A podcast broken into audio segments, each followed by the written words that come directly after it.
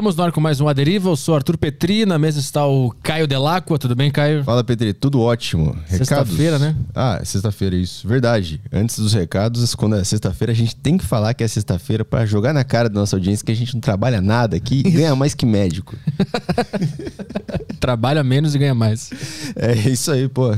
Sexta-feira. Ontem foi quinta. Ontem foi quinta. Hoje é sexta-feira. Amanhã é sábado. que dia é amanhã de verdade? Não sexta, Amanhã é sexta, tá, tá certo. Tá Ah, certo. tá bom, tá, tá de boa. Recados, então. Bom, é, galera, é, quem, mandar, quem quiser interagir aqui hoje no programa, vocês podem mandar mensagem pelo Telegram da Saco Cheio TV, que é o Telegram dos assinantes lá da plataforma.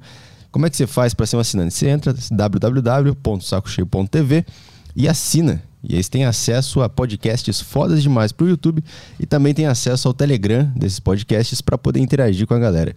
E aqui no, no, no A Deriva, a galera manda perguntas pro convidado, manda áudio que a gente toca no final de todo o programa. Então manda lá, sacocheio.tv, assina lá que você não vai se arrepender. Boa, e você que tá no YouTube pode mandar sua pergunta aí sem mandar superchat, que se ela for boa a gente vai ler, tá bem? Então vamos trabalhar que a convidada de hoje é a Marcela Leal, ela é comediante e criadora da Escola da Liberdade. Tudo bem, Marcela? Obrigado pela participação aqui no A Deriva. Tudo ótimo. Obrigada também pelo convite. Muito feliz de estar aqui. Pô, e muita gente que tá nessa geração atual que deve estar assistindo esse podcast não faz a menor ideia que tu participou do primeiro movimento de stand-up no Brasil. Tu esteve lá e ajudou a levar essa arte adiante aqui, aqui no Brasil, né? Exatamente. As pessoas não têm ideia de que eu, junto com uma galerinha, né? Claro que não, não só com dois, três, mas foi uma galera em São Paulo e no Rio ao mesmo tempo, foi simultâneo. Sabe aquela ideia de quando tem que acontecer uma coisa, a ideia tá no ar e alguém pega? Já Aham. ouviu falar disso? Sim, todas Né? as ideias até- estão flutuando aqui. É, que tem um experimento, inclusive, que, que ele atesta isso, que é a história dos macacos lá, né? Mas Depois, depois a gente fala disso. Mas enfim, era o momento, era o momento do stand-up surgir no Brasil. E eu com o Clube da Comédia, né? Os meus colegas do Clube da Comédia, e no Rio, Comédia em Pé. E foi ao mesmo tempo. Foi simultâneo, assim. Que ano foi isso? De 2004 para 2005. Então é literalmente a primeira geração, né? Sim. Tu tava com Rafinha e Danilo junto Sim. nessa. O Diogo Portugal também tava. Sim, Quem não, na verdade, na verdade, aqui, aqui foi assim que Ah. começou, né? Eu fui fazer um, eu fui fazer um, do meu ponto de vista, né? Porque cada um vai contar uma coisa. Então, começou quando eu tava no banheiro, né? Sim, tipo, sim. o meu ponto de vista foi, é, eu fui, fui num, num num teste de comercial. É, e conheci o Rafinha. Ele fez o meu par no teste de comercial. Ele era o pai da família do teste que eu fiz, né? E nesse teste, eu tava com um livro estudando stand-up e na saída eu falei pra ele: Meu, olha, a gente começou a conversar, olha, eu tô fazendo isso. Ele falou: Ah, eu morei nos Estados Unidos. Eu aprendi, eu conheço isso, eu fui em show, eu, eu manjo muito disso, eu acho incrível, o meu sonho fazer isso. Eu falei, então, o Mansfield, que eu ia muito no Terça Insana assistir, ele faz esse tipo de humor também. Ah, o, meu, o Mansfield é meu amigo. Sabe quando foi tudo assim, uma coisa atrás da outra? Aham. Falei, meu, vamos tentar fazer um show, assim, tipo, pra ver como é, porque ninguém faz isso aqui. Vamos tentar fazer? E ele, na hora, ele super topou, não, vamos fazer, vamos se encontrar, vamos chamar o Mansfield. O Mansfield estava na Terça Insana, super bem na época.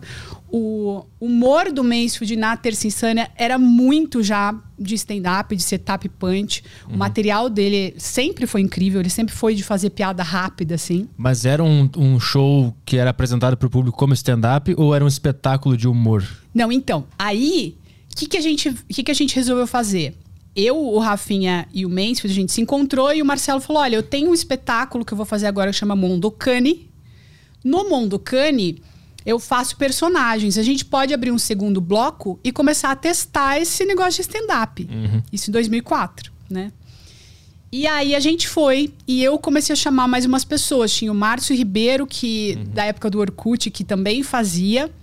É, eu tinha feito já um curso com ele, com a Agnes Zuliani, que, que tava falando já de stand-up, a Agnes, que é da Terça Insana. É, o Henrique Pantarotto, que, eu que tinha uma comunidade de stand-up comedy no, no Orkut. E quem mais? Nesse show, era, acho que eram só esses. Era Rafinha, Marcelo, eu, e Márcio Ribeiro e Henrique Pantaroto. Aí a gente fez lá numa segunda parte do show dele, cada um com o seu texto. Ainda não era uma coisa completamente stand-up, porque ninguém sabia direito como fazer, né?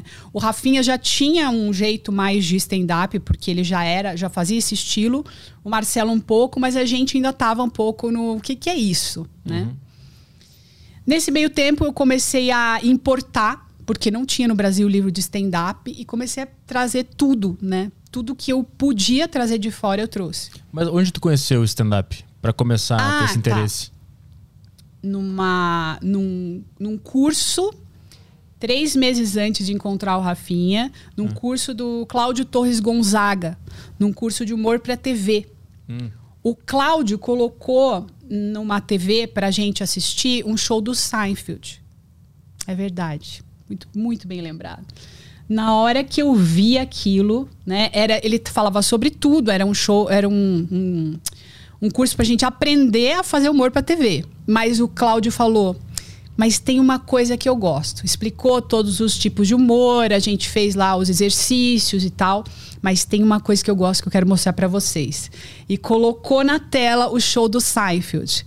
I'm telling you for the last time. Na hora que eu vi aquilo, eu falei: Meu, é isso que eu quero fazer da minha vida. Eu queria fazer a coisa. E ele falou: ah, esse é um humor muito difícil, é algo que ninguém faz no Brasil. Eu falei: é isso que eu quero fazer, que ninguém faz, é isso que eu quero fazer. Aquela coisa, né, de Aham. comediante.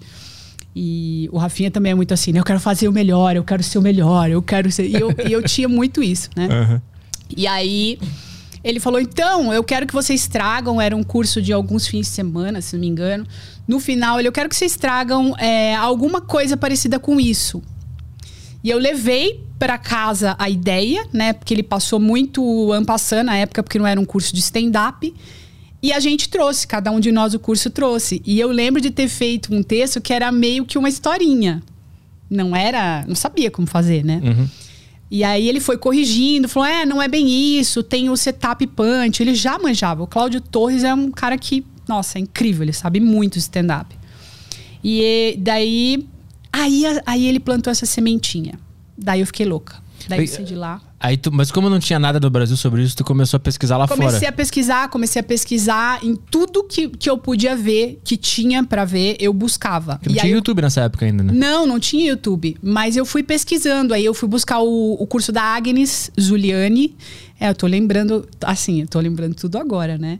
O curso da Agnes Zuliani nesse meio tempo, que é uma pessoa que agora, ela, há um tempo atrás, ela tava na Terça Insana. E eu lembrava que ela já tinha estudado stand-up comedy e fui fazer o curso dela. Ela tinha aberto um curso de stand-up.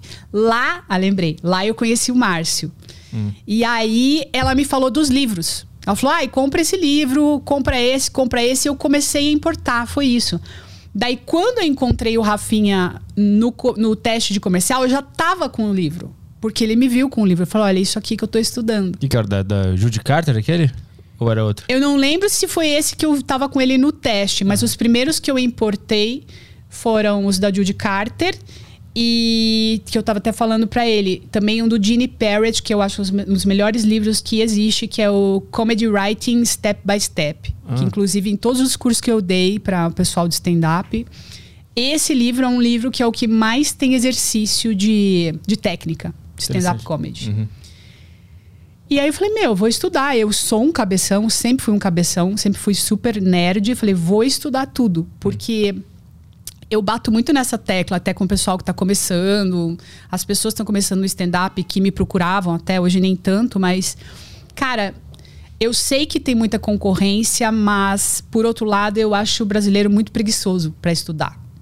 Se você estudar, não tem como. Mesmo que você seja uma pessoa que não seja uma pessoa extremamente criativa, se você entender da técnica de stand-up, você vai ser bom. Porque é uma técnica, entendeu? Setup punch, se aprendendo isso e outras, né? Como fazer um onliner. Existem mil exercícios criativos possíveis nos livros para exercitar isso. Você vai sair do lugar comum, que é ótimo. Importante sair desse lugar comum de não ficar imitando, né, é, Danilo, Thiago Ventura, porque não dá mais para fazer isso, entendeu? Não é esse o caminho. Mas eu acho que tem, tem um negócio de stand-up que é, que é muito único de cada um, que é encontrar a sua própria voz. Isso. Que vai, acho que depois da técnica começa a surgir essa, essa. Aí tu te encontra, encontra a tua própria persona e tu consegue soltar ela, né? Com certeza. E quando tu só copia alguém, tu nunca vai dar chance de tu se encontrar, né? Com certeza absoluta. Concordo total.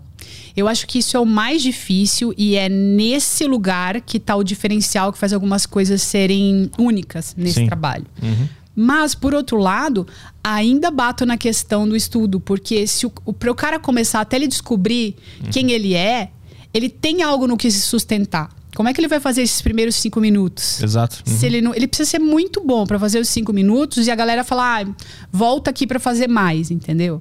Então ele já chega arrebentando, tipo, fazendo uma coisa boa. É que a- acho que a técnica te, te assegura que tu vai poder arriscar coisas diferentes depois, né? Exato. A técnica é exato. uma rede de, de segurança ali. É, nem que o cara mude, o cara vira um- uma pessoa que vai mais pro caminho de contar história, não tem problema.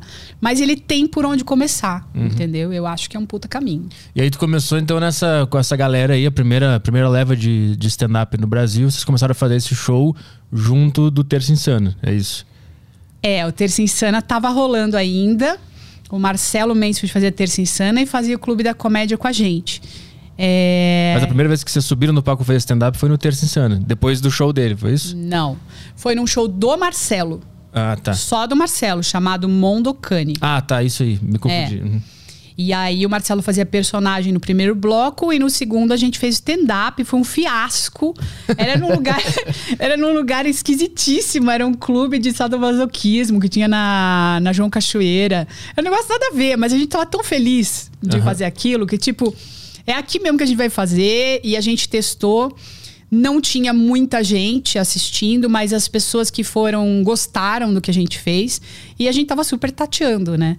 Mas foi muito legal. E, e, assim, era uma gana, era, um, era tipo, meu, saía sangue do ouvido, de tanta vontade de fazer aquele negócio que a gente tinha. E tinha que acontecer. Então, a gente decidiu, depois disso, a gente fez uma reunião, eu lembro até hoje, no Mestiço, no restaurante Mestiço, em São Paulo. Eu, Marcelo Mansfield, Rafinha, Márcio Ribeiro. Aí eu chamei o Oscar, que fazia Os Cretinos. E era muito bom, porque aí a gente ia fazer um show só de stand-up, então tinha que ter mais gente. E o Oscar, ele já, já tinha muito esse caminho na vida dele. Falei, meu, vamos chamar o Oscar. Chamei Oscar. Então, Rafinha, Marcelo, Márcio Ribeiro, Oscar, eu e Henrique Pantaroto.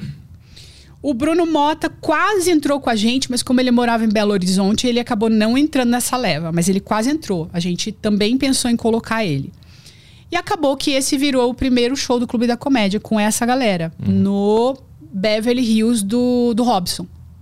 O primeiro show de stand-up de São Paulo. Eu não vou dizer do Brasil, viu, Cláudio Torres? Porque senão já viu. tipo, porque um fica, não, a gente começou primeiro. Aí em São Paulo, não, a gente começou primeiro. Tipo, foi muito simultâneo pra mim, na e, minha e- opinião. E, quando que tu percebeu que, que as coisas estão começando a virar, que vocês estavam fazendo algo diferente e novo, e aí o pessoal começou a ir pra televisão, começou a lotar show, quando é que isso aconteceu? Ah, não, televisão foi muito depois, o que foi ótimo. Porque a gente teve muito tempo pra treinar. Fazendo stand-up mesmo puro, sem, sem ter nenhum interesse além disso, né? Tipo, é isso que a gente quer fazer da nossa vida. Quando, desde o primeiro show, desde o primeiro show do, do, do Beverly, é, eu já tava ali muito feliz e muito orgulhosa de estar com aquela galera. Porque todos eram muito bons. Cada um dentro do seu estilo, da sua loucura, né? É, e na minha, na minha visão, eu sabia que ia, que ia fluir muito. Mas ainda a gente fez um show que foi muito bom. Eu acho que o segundo ou o terceiro a gente teve que cancelar, porque não tinha ninguém. E a gente continuou insistindo. E começou a lotar. Depois de umas quatro, cinco semanas, começou a lotar. daí A gente começou a fazer duas sessões. Que foi a época que o Danilo começou a assistir. Que o Danilo, eu também conheci ele do Orkut. E ele tinha um blog que era muito engraçado. Mas engraçado assim de passar mal, de rir. Das coisas que ele contava, as aventuras dele em Santo André, né? As coisas que ele vivia no trabalho dele. Ele sempre foi como ele é. Exatamente como ele é. E ele. E aí eu falei, Danilo, fica com a gente estudando, né? Vem pra cá, assiste os shows, né? Ele queria muito fazer. E aí ele começou a ir no Beverly assistir a gente, tava sempre com a gente, mas nunca tinha feito. Foi um sucesso no Beverly, começou a lotar, lotar, lotar, a gente foi para outro lugar. Mas como que lotava sem divulgação, sem. Tinha divulgação. Mas, tipo assim, não tinha trecho do show, piadas no YouTube, esse tipo de coisa que se faz hoje, né? Como é que se fazia essa divulgação naquela época? Eu acho que era uma assessora de imprensa que colocava no jornal. Hum. Você lembra, menino? Tinha jornal, tinha um negócio do jornal. Era isso, o Marcelo tinha contratado uma assessora de imprensa. E a assessora de imprensa, que era das coisas dele de teatro, focou no stand-up, uhum. nessa nossa estreia. Tanto que tinha público por conta disso. Uhum. Porque era um negócio diferente, ela, ela colocou lá, fez um release pra gente explicando para divulgar o que que era, e o pessoal começou a assistir com essa divulgação dessa, dessa pessoa. Não lembro agora o nome dela, mas ela ajudou muita gente no início também. Isso aí é 2004, 5, 6, por aí que a gente tá aí, tá falando, né? 2005, março ou abril de 2005 foi o primeiro show que a gente fez no Beverly Hills. E aí, aí 2000, não, quando que explode tudo é 2010 por ali, né? Que o, que o gênero ele fica conhecido pelo Brasil inteiro. Eu não sei se foi 2010 ou um pouco antes, talvez. 2008. Hum, a gente lotou, assim, começou a lotar muito e a gente foi para um outro lugar que foi o Mr. Blues. No Mr. Blues começou a lotar também. Aí entrou o Diogo. Ah, não, o Diogo começou a fazer umas participações com a gente no Beverly Hills, porque ele fazia stand-up, mas fazia em Curitiba, né? Ele já anunciava as coisas dele como stand-up, então a gente falou: vem pra cá fazer com a gente também. Ele começou a fazer umas participações. E aí, no, no Mr. Blues, aquela. Tô, tô parando assim para lembrar. No Mr. Blues, é, a gente fez. Começou a fazer duas sessões. O Diogo foi no Jô. Ah. O Diogo foi uhum. no Jô. É, nossa, que. Que aí explodiu aquela participação dele lá. Né? É, exatamente. O Jô foi assistir a gente. Um ex meu fazia peça com o Jô era ator e fazia uma peça com o Jô. E o meu ex levou o Jô para assistir a gente. e aí o Jô pirou. E se apaixonou pelo Diogo, falou: "Vamos fazer". Foi uma das primeiras vezes que o Diogo já que o Diogo tava com a gente no show. Aí explodiu. Quando vocês subiram no palco, vocês sabiam que o Jô tava lá ou foi uma surpresa? Não, a gente sabia, eu sabia. E ficaram mais nervosos por causa disso? Sim, provavelmente. eu fiquei, eu fiquei. Mas foi ótimo o show. Ele adorou, ele adorou. Ele ficou no final conversando com a gente um tempão lá, o bar fechado, ele ficou com a gente conversando. Caraca, ele ficou muito feliz. Ficou uhum. muito feliz. E, e foi muito legal. E ele chamou o Diogo. Foi o primeiro que foi falar de stand-up no, no Jô. E daí foi mais ou menos a época, eu não sei exatamente como essas coisas aconteceram, mas foi mais ou menos a época que alguém faltou e o Danilo foi cobrir, ou o Danilo fez um show de, de open mic, mais ou menos. Acho que foi isso. O primeiro show dele foi um open mic é, no Mr. Blues, que ele foi muito bem. Esse show tem no YouTube, esse primeiro show dele. Ele estava super tímido, fazia o show de cabeça baixa, mas ele foi muito bem nesse show. Desde o primeiro ele foi muito bem. É, e aí a gente começou a chamar o Danilo para substituir quem faltava. Então, se o Oscar tinha um evento, alguma coisa, o Danilo vinha para cobrir. Uhum. Nessa época, o Clube da Comédia era Márcio, Diogo, Marcelo, Rafinha, Oscar e eu. E o Danilo que vinha para cobrir. Até que chegou um ponto que não dava. Ele era muito bom. Olha, vamos trazer o Danilo para cá. O Danilo tem que estar tá com a gente nessa. Uhum. E aí o Danilo entrou. E quando é que começou a dar problema? Ai, o stand-up. Porque Isso. esses dias eu tava vendo algum canal desses é, TV Câmara, TV Senado, uma coisa assim, tá passando um documentário lá de 2010 sobre uhum. piadas politicamente corretas e tu participa desse documentário. Só que é um documentário bem bem com uma visão bem concreta já das coisas, assim, meio que botando, metendo pau no stand-up. Quando é que começou a dar problema? E vocês perceberam que vocês começaram a virar alvo de políticos, de processos e tal? Sim.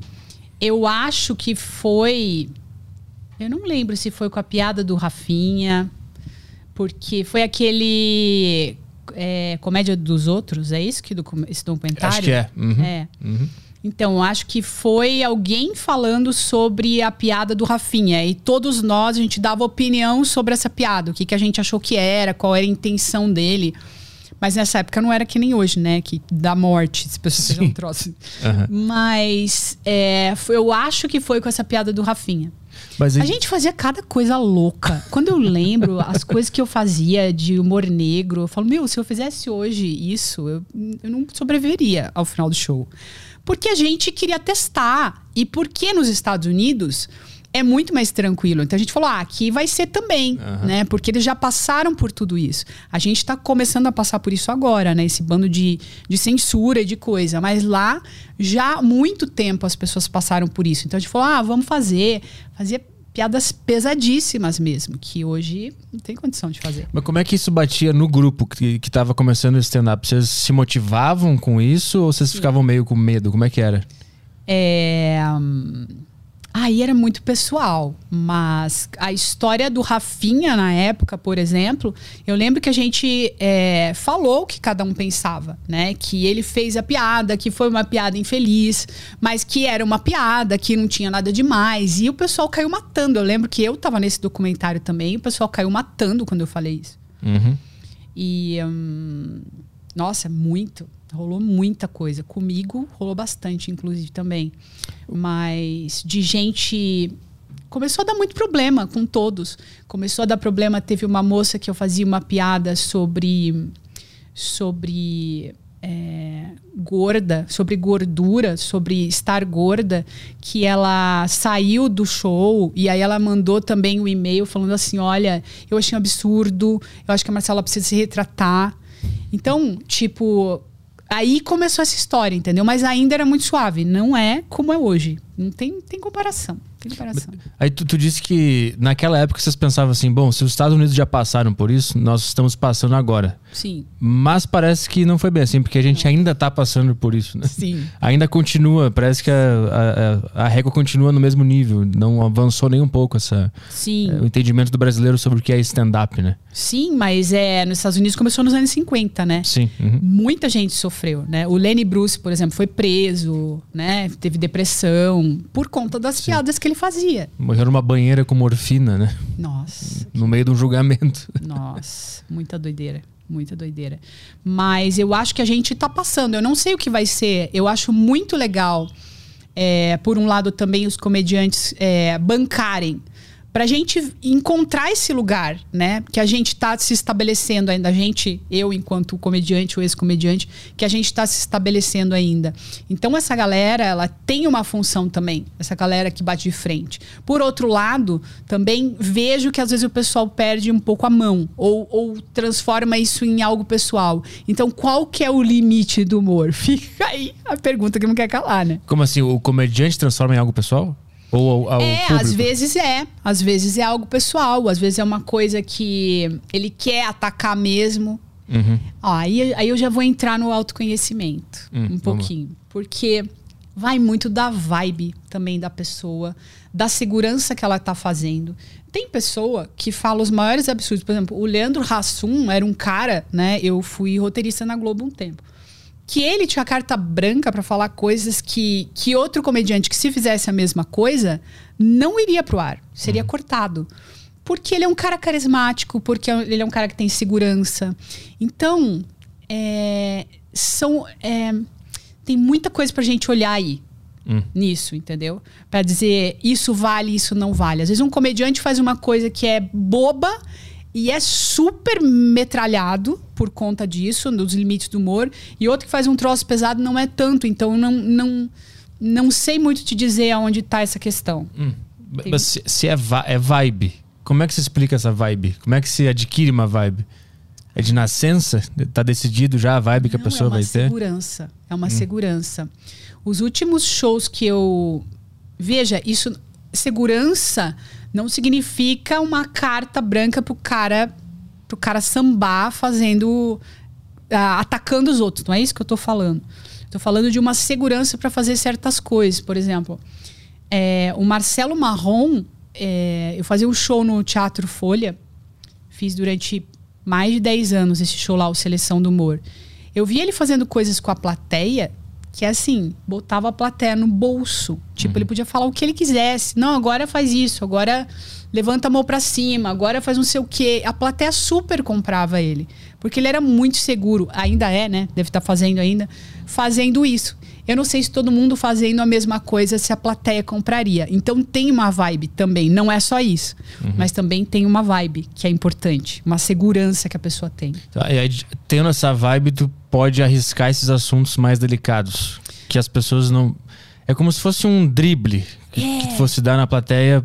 É. Elas pegarem só a essência da piada e não a. É, tem um jeito também de você trazer isso de uma forma que você toque em algo que, é, que pode né, suscitar é, algum tipo de né, estremecimento, mas no final você dá uma explicada. Por exemplo, o Rafinha faz muito isso. Às vezes ele fala algo muito polêmico, depois ele fala, ah, brincadeira, brincadeira. Uhum. Tem técnicas, tem maneiras de fazer a coisa que você vai trazendo isso para um lugar que não fica tão pesado, tá? uhum. tá? É é o que eu sinto. Eu vejo gente fazendo isso e a coisa não fica tão pesada. Sim. Uhum. Tá? Mas daí tem uma coisa, né? Que é o. Até que ponto vale a pena tu explicar tudo e, e onde que entra Exato. também a responsabilidade do público de. É. De não deixar a sua histeria interior sair para então, fora. Né? Mas é isso que eu tô falando. Eu acho que a gente não encontrou esse lugar ainda, entendeu? Tá um cabo de guerra agora. Hum. Tá um cabo de guerra eu acho que é possível que esse lugar a gente encontre daqui a um tempo. Como nos Estados Unidos existe isso. Existe, existem leis, existem coisas, as pessoas têm uma liberdade de expressão para falar. Mas a gente está num momento onde talvez esse cabo de guerra seja necessário para que a gente encontre esse lugar. Uhum. Ninguém sabe qual é. Nem os comediantes, nem quem reclama sabe qual é. É só tateando, entendeu? É só falando, não, vou dar mais um passo aqui, vou dar mais um passo aqui. Ai, tomei um processo. Então, talvez seja melhor eu recuar.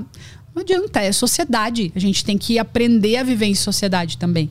Qual é o limite? Eu não sei. Eu tu viu que agora o, o Dave Chappelle foi atacado, né? Ontem, no não palco. Não vi. É? é? Ele tava gravando aquele Netflix is a Joke, eu acho que é. Acho que é esse festival. Tava fazendo o set dele, um cara entrou no palco correndo e abraçou ele, tentou pegar assim, mas aí os seguranças já invadiram lá. Então lá, lá parece que tá voltando um pouco a, o cabo de guerra. É. É, eu acho que as pessoas estão muito loucas também, né? Estão muito doidas. E, hum, e tem muito da pessoa projetar, né? Aí a gente vai para o campo da psicologia, questões dela no outro. Né? Uhum. Tanto é que essa coisa do cancelamento é isso, né? Não é necessariamente só porque a pessoa não gostou do que o outro falou. Tem muito do que a pessoa está sentindo, da raiva que ela sente. Ela quer descontar em alguém, ela quer descontar em algo. Ao invés de olhar para suas questões e trabalhar, ela vai querer descontar em alguém. Então, qual que é a bola da vez agora? Uhum. Entendeu? Uhum. Mas é, tem muito. é mais fácil descontar no comediante porque ele está num palco com uma luz na cara dele. Então é mais fácil, assim, em quem eu vou descontar isso exatamente, aqui. Exatamente, exatamente. Mas tu acha que aí, depois de um tempo, é, só pra gente pular um pouco a história, ah. para entrar nessa, nessa parte da, do autoconhecimento e tal, uhum. e, e relacionar com a comédia. Aí depois de um tempo, tu criou a Escola da Liberdade, né? Faz quanto S tempo? Sim, o Escola, eu comecei em 2017 para 2018, acho. Acho que foi isso. E é o que essa Escola da Liberdade? Escola da Liberdade, é, eu falo de autoconhecimento. Tudo sobre autoconhecimento eu gosto de estudar a mente humana desde que eu era adolescente. Eu gosto desse tema, né? Eu sempre gostei, eu sempre gostei de, de metafísica, de esoterismo, filosofia.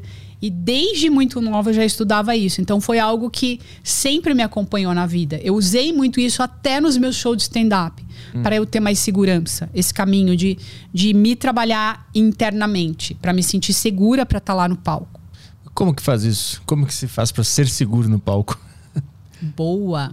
É, existe um processo. Na verdade, para você ser seguro no palco, você tem que ser seguro na vida. Você tem que é, saber quem você é, tá? Quanto mais você entrar em contato com quem você é, menos preocupado com o que os outros vão pensar de você, você está. Se você não está preocupado com o que os outros vão pensar de você, você consegue fazer um bom show. Independente de ser um show onde realmente as pessoas consigam dar risada de você ou não, o fato de você estar no palco muito tenso vai te atrapalhar demais. Demais, a ponto de você reproduzir a sua insegurança fora. Você vai começar a ver fora de você Né? A representação do que você está sentindo. Você está comprovando fora. Nossa, eu estou inseguro. É simples, quer ver? Sai de casa num dia com raiva. E observa como vai ser seu dia. Vai ser uma porcaria. Porque tudo que tem a ver com essa raiva, você dá liga, que é o que em autoconhecimento se chama ressonância. Tá? Você está em ressonância com aquele lugar, onde as pessoas estão vibrando nesse lugar. Entendeu? E você vai encontrar sua percepção, só vai buscar no cenário pessoas que são compatíveis com a raiva que você está sentindo. Hum. Entendeu? É complexo, mas a gente tem tempo para falar sobre isso. É só me perguntar que a gente vai falando. Mas assim, é, para eu me sentir seguro no palco, é só eu ficar me expondo a estar no palco e naturalmente eu vou adquirir essa segurança ou tem algum trabalho mental interno que eu consiga fazer? Tem muito trabalho. Nossa, ah. tem muito. É... O estar no palco, né, ou em qualquer lugar, tem a ver com o quanto eu me amo, o quanto eu me apoio, em qualquer lugar, não só no palco. O quanto eu me amo, o quanto eu me apoio, o quanto o fato de eu falhar não vai ser nem um pouco importante, porque eu vou continuar e eu vou chegar onde eu quero. Isso é amor próprio, entendeu? Não é o cara que, nossa, eu vou arrebentar. Puta, não arrebentei, acabou meu dia. Não, é assim, ó, tá tudo bem.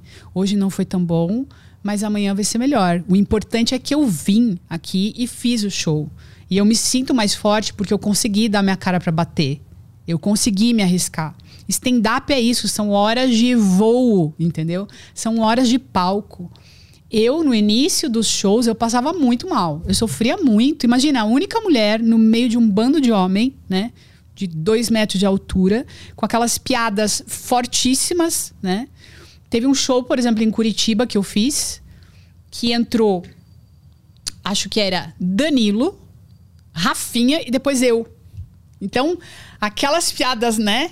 Super forte, super porrada, e depois entrava eu, né? Que eu até brincava. Gente, as abelhinhas! Eu que tive um humor muito sutil, uhum, né? Sim. Que eu sempre gostei de fazer isso, muito mais de, de da inteligência da piada, de buscar piadas. É, não só por ser pesada, mas que, que tem uma boa construção. Eu sempre fui muito caxias com isso, né? E, e fazer piada e piada funcionar. Depois que eu fiz o show, é, eu entrei no banheiro e uma menina que tava lá no show, ela falou assim para mim, né? É, gente, isso é muito passado, tá? Acho que isso não aconteceria hoje, mas a menina falou assim: Meu, você arrebentou, foi muito bom! Nossa, quando você entrou depois do Danilo e do Rafinha, eu pensei: Hum, é mulher. mas foi muito legal, foi muito uhum. legal o show. Então, é, eu fui aprendendo a me sentir segura, mas eu sabia que eu tinha que praticar. Né? No início eu não sabia como era. Eu falava, bom, eu sou atriz, então vou chegar lá e vou imitar o Seinfeld. Uhum. E eu uhum. fazia as minhas piadas, mas ainda tinha uns trejeitos, porque não era eu, eu não tava em paz, eu não tava totalmente em paz no palco. Eu tava, ai meu Deus, minha mente tava, ao invés de me concentrar na piada, ai, será que funcionou? Ai, essa aqui funcionou. Ai, essa aqui não funcionou. Ai, meu Deus, não. Tipo, eu não tava presente. Presente. É isso. Eu não tava presente. Eu estava muito mais preocupada em agradar, que isso é uma bosta, tá? O problema é esse. Uhum. É, do que em curtir estar tá ali, né? Uhum. E viver esse aprendizado de estar tá experienciando isso e sentindo tudo que tivesse que sentir. Então, o meu começo foi um pouco tenso, assim, né? Eu me cobrava muito, me cobrava demais. E o autoconhecimento já estava aí, eu já estava praticando meditação e tudo, até para eu ficar mais tranquila. Quando eu meditava, depois das meditações eu ia criar as piadas, eu conseguia que, criar coisas muito mais interessantes, muito mais fora da caixa do que uhum. num estado normal, né? Onde eu tô num, num nível, onde a gente está num nível maior de tensão. Então, foi muito legal. Mas tu procurou essas questões de autoconhecimento por causa da, da dor, digamos assim, que estar no palco estava te proporcionando? Então, acho que não. Eu acho que não. Por causa da dor, sim. Não por causa da dor de estar no palco, uhum. mas por causa da dor de várias questões existenciais que, que eu não tinha resposta. Mas uhum. eu sempre fui assim. Mas tipo, quais questões? Ai, por exemplo, existe morte. Quem somos nós, entendeu? Uhum. Ele tá rindo, mas é verdade. Eu sempre tive isso. Eu fui estudar filosofia antes de uma época que eu morei no Rio antes de, de do stand-up, há muito tempo atrás, já na, durante esse estudo de filosofia, eu já pirei muito, assim. Eu saía com síndrome do pânico das aulas, porque a minha família toda era católica e lá eu comecei a estudar Nietzsche, Schopenhauer e eu via que eu estava indo por um caminho que eu falava, meu Deus, como assim? É, e pensando na minha existência, como é que é? E depois da morte, eu sempre gostei de entender essas coisas profundas. E, e foi isso. Então, isso sempre me chamou atenção, desde muito nova. Então, aí, não dá para dizer que foi, foi aí. Mas aí te ajudou, retroalimentou para tu se sentir melhor no palco. Ajudou. Mas tu falou que pra, quando a gente tá no palco, qualquer lugar que a gente tá se expondo, a gente, a gente para estar seguro, tem que se amar primeiro, né? E, gost, e gostar Sim. de si. Sim. Como que faz isso? Ai, Como é que eu faço para não me odiar todos os dias? Um canal chamado Escola da Liberdade. Meu, tem milhares de caminhos, mas é, a gente sofre, tá? Isso já, já entrando num caminho bem escola da liberdade, porque a gente não está em contato com o nosso verdadeiro ser. O que nós somos em essência é segurança pura, é amor pura, entendendo como amor não é essa coisa de tipo namorado que ama namorada, algo exclusivo e fechado. É consciência consciência expandida. É isso que nós somos em essência. Nesse lugar onde muita gente de autoconhecimento fala eu e você somos um. Então existe um processo onde você começa a descobrir quem você é, limpando suas crenças. Tem coisas que você aprendeu desde que você nasceu e que para você são verdades, mas que não tem a ver com a sua essência, com, com, com quem você é verdadeiramente. Então, por exemplo, se na sua infância você teve um pai que falava para você: Ai, filho, não, não vou comprar isso para você, isso é muito caro. Não, não tem dinheiro. Você acha que o dinheiro dá em árvore? Você pode é, criar uma crença limitante no seu inconsciente, não é consciente isso. E quando você cresce, você vai trabalhar e é sempre um perrengue para você ganhar grana. Porque tem lá no arquivo da sua memória algo dizendo você não pode, você não merece, é difícil ganhar dinheiro. Ou você vai se associar só a projetos onde você tem que sofrer muito para ganhar dinheiro. Isso é uma crença limitante, isso não tem a ver com quem você é, uhum. entendeu? Por exemplo. E nós temos milhares de crenças limitantes. Porque a gente foi se adequando à sociedade, ao que disseram pra gente que a gente é, desde que a gente nasceu, entendeu? Mas antes disso, quando a gente chega no mundo, a gente, não sei se, se você. A gente, vamos falar de um bebê, não do que você lembra, mas um bebê, ele, ele é aberto, né? Ele, ele tá sempre é, presente, é, tá sempre alegre, né? Tá olhando para as coisas como se fosse a primeira vez. É, que mais? Ele, ele não tem muitos apegos, até tem o um apego com a mãe e com o pai, mas ele é muito aberto, mais aberto. Então a gente já vem desse lugar de essência, dessa conexão com a fonte. Aí a gente chega aqui e começa a adquirir todas essas crenças limitantes que, por melhor que sejam as intenções de todos, da nossa família, da sociedade, não são verdade é assim, ó, aqui no mundo você vai ter que se comportar assim, para você ser aceito, para você se dar bem. E aí você começa a se comportar a partir de algo que você não é. Entendeu? Ah, não, para eu me dar bem, eu tenho que ser assim. Para eu me dar bem, eu tenho que ser é, famoso, por exemplo. Né? No stand-up tem muito isso. Né? Uhum. Que foi algo que foi uma das coisas que eu olhava e falava, cara, não, a sua prioridade é fazer humor, você não tem que vir aqui é, fazer stand-up porque você quer ser famoso. Isso não pode ser a sua meta, entendeu? Você tem que fazer bem e amar o que você faz. E aí, o ser famoso não é uma consequência disso, desse amor pelo que você faz. Então é muito autoaceitação, é eu tenho que ser alguém, eu tenho que ser algo. Isso é um inferno. Isso é, é, é uma mente conectada com o inferno. Para mim, esse é o inferno, entendeu? A gente ter que é, corresponder o que as pessoas esperam da gente. Hum. E com, com essa limpeza de crenças, que existem várias formas, a meditação é uma delas, é, esse trabalho, é, esse estado interno que a gente tem, né, de querer se encaixar e por isso a gente sofre, ele vai amenizando. A gente vai entrando num estado de paz. Porque a gente fala: olha, eu não preciso corresponder ao que as pessoas esperam de mim. Eu não preciso de nada disso. Eu até vou fazer, mas eu sofro bem menos, porque eu não tenho essa expectativa. Ah, se não der certo, tudo bem. É o meu caminho, eu tento amanhã de novo. Não tem mais aquela coisa, se não der certo, eu me mato, uhum. entendeu? Então é muita, muita ansiedade, é muita coisa essa, esse o corresponder ao externo, né? Essa, essa falta de boa relação com o fracasso, ela vem disso? De não aceitar o fracasso, achar que você não merece aquele fracasso. Vem dessa ideia que você está falando?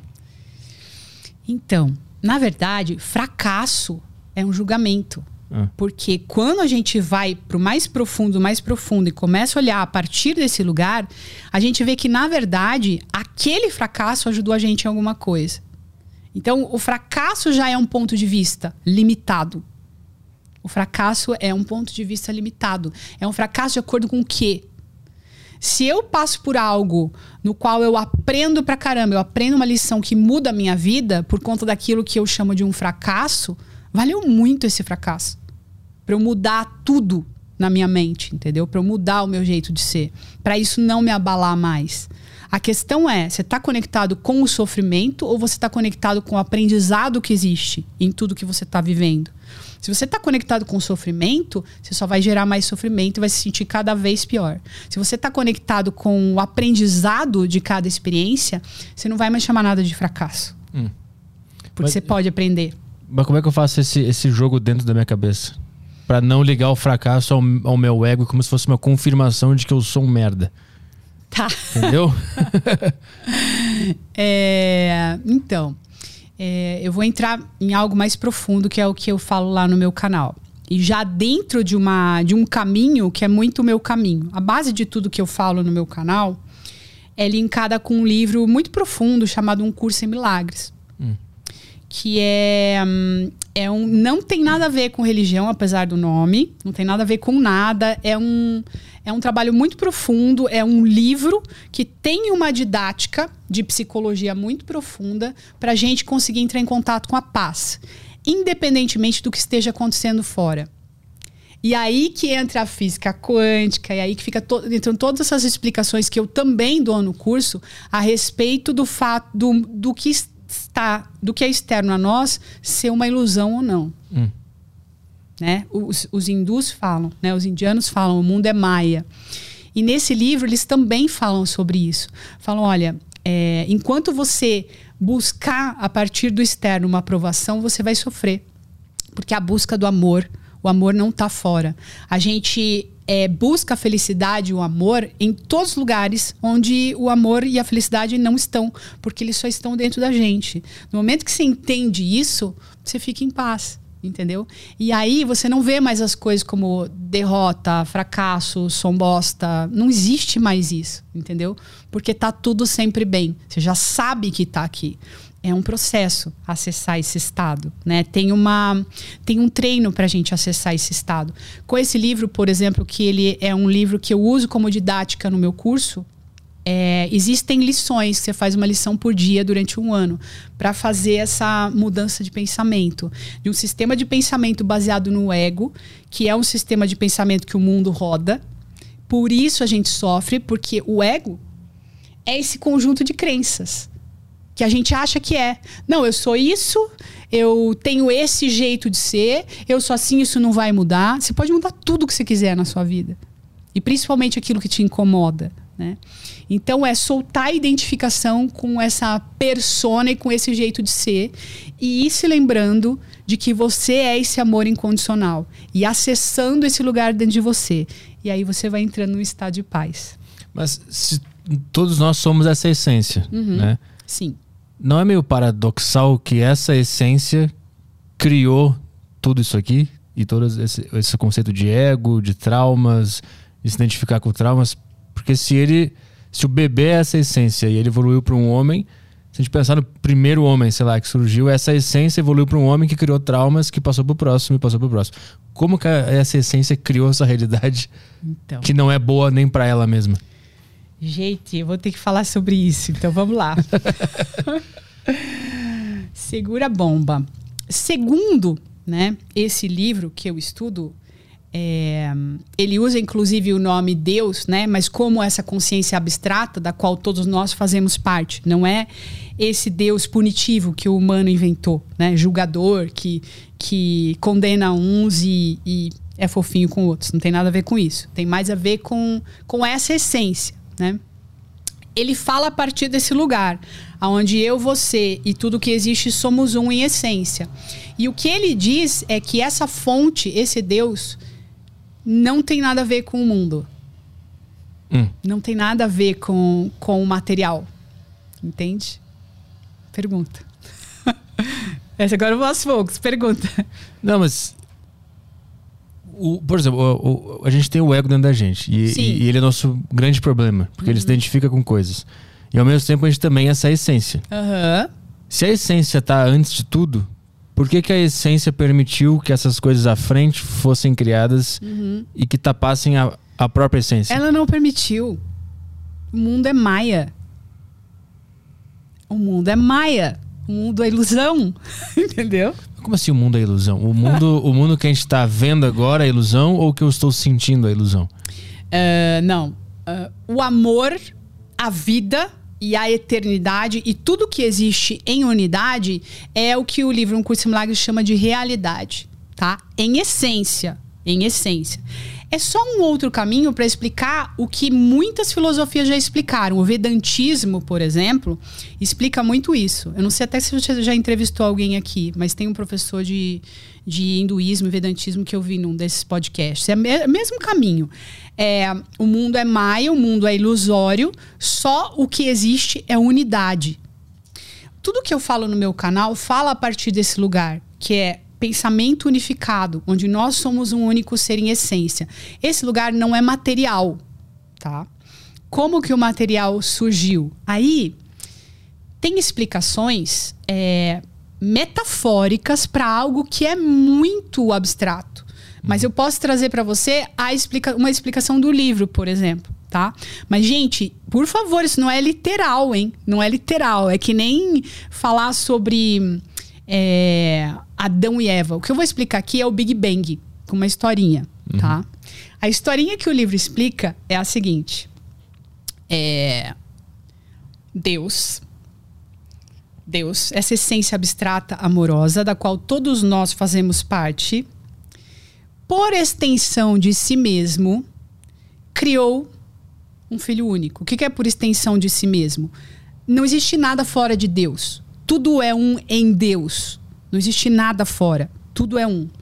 Criou este filho para compartilhar esse amor. Historinha, tá?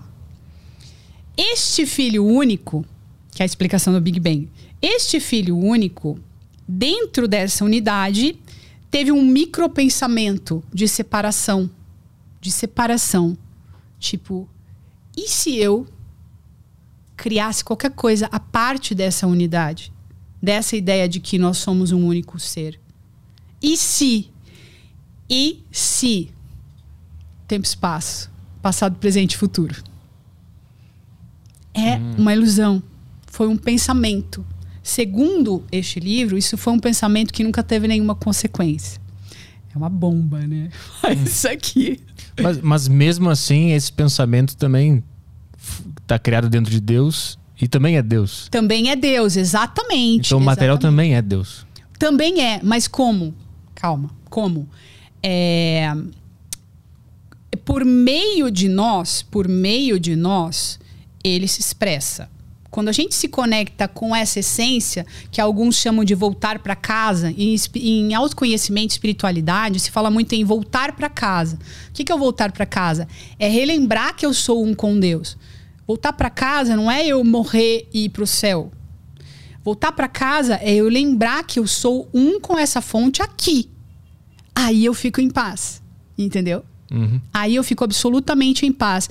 E ao invés de achar que eu, é, eu tenho que corresponder ao que o mundo quer, entendendo que o mundo é uma expressão da minha maneira de pensar e vai expressar tudo o que eu penso, eu mudo de ideia. Entendo que eu sou amor e expresso esse amor ao mundo. Foi exatamente o que Jesus fez. Uhum. Por isso que Jesus falou: Meu reino não é desse mundo. Entendeu? Então acho que a gente consegue fazer a ligação agora com as pessoas que se incomodam com piadas. Tá. Que ela, ela projeta as inseguranças dela na, em alguma pessoa e a realidade que já estava na mente dela se materializou. Ela conseguiu organizar o espaço ao redor para fazer sentido para ela. Sim, os dois, na verdade, porque Tem uma coisa que eu explico lá no canal que chama Projeto Casado de Sofrimento, mas o que você está falando, você viu tudo, você está vendo tudo, Ah. você entendeu tudo.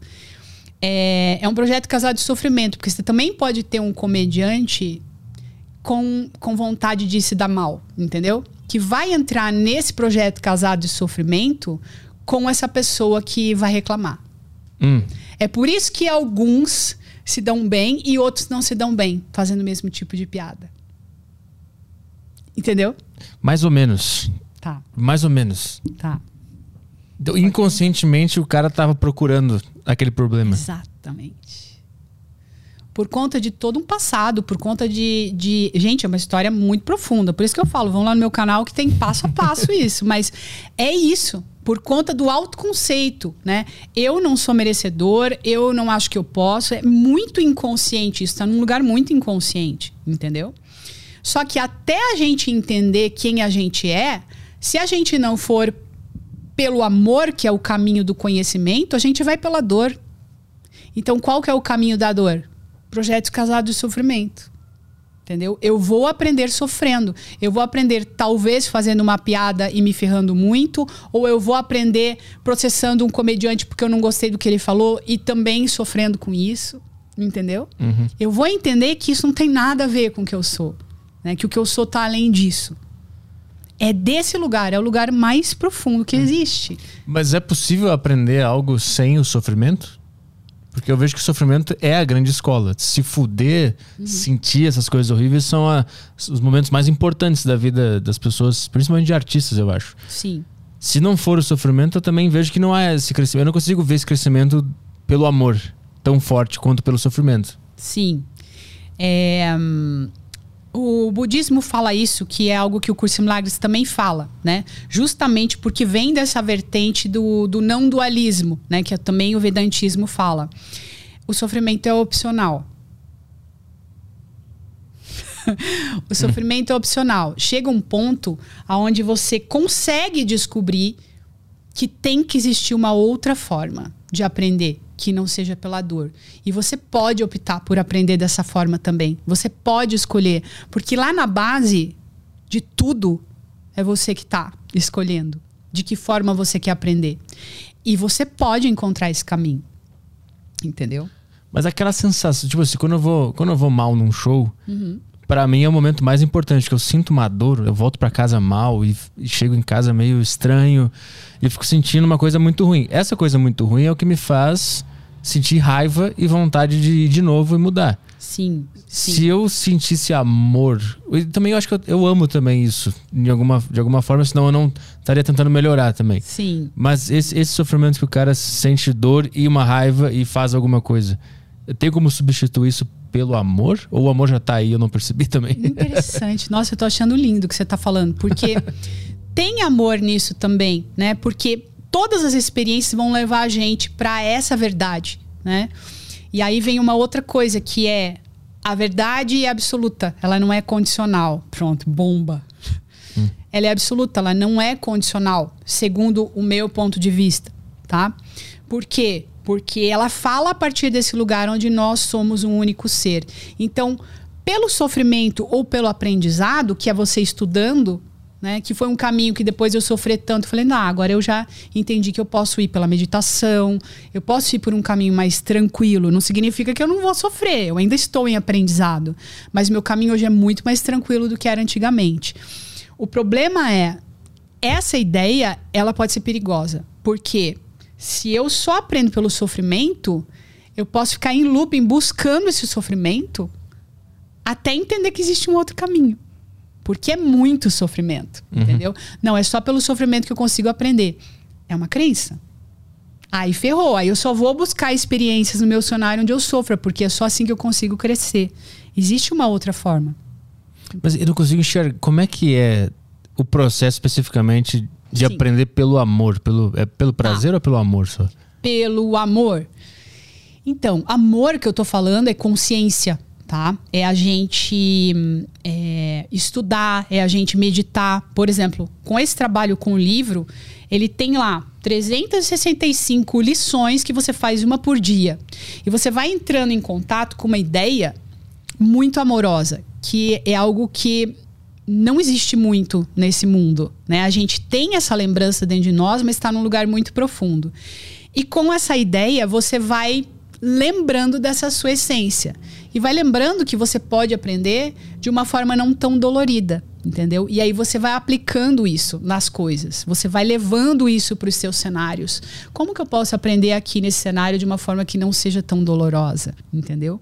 Você vai levando isso, conversando com você mesmo, conversando com aquilo que em algumas filosofias se chama eu superior, entendeu? Uhum. Que é essa parte sua que está desperta. Em outro, outras, o cristianismo chama de Cristo, né? que é essa parte sua que, que contém essa verdade que é absoluta, entendeu? Então, nesse trabalho, você consegue entrar em contato com esse lugar que é absoluto. E aí você vai relaxando, você vai deixando de entrar em contato com esse sofrimento e com esse ganho. Tipo, eu preciso para aprender, eu preciso sofrer. Não hum. necessariamente. Que esse conceito de dialogar consigo mesmo, ele, ele pode parecer estranho para muita gente. Sim, pode ser, esquizofrenia. Né? É, tipo. como assim eu tenho duas vozes na minha cabeça e eu consigo dialogar? Essa, essa, essa voz principal seria essa grande essência. E a voz que dialoga é o nosso ego?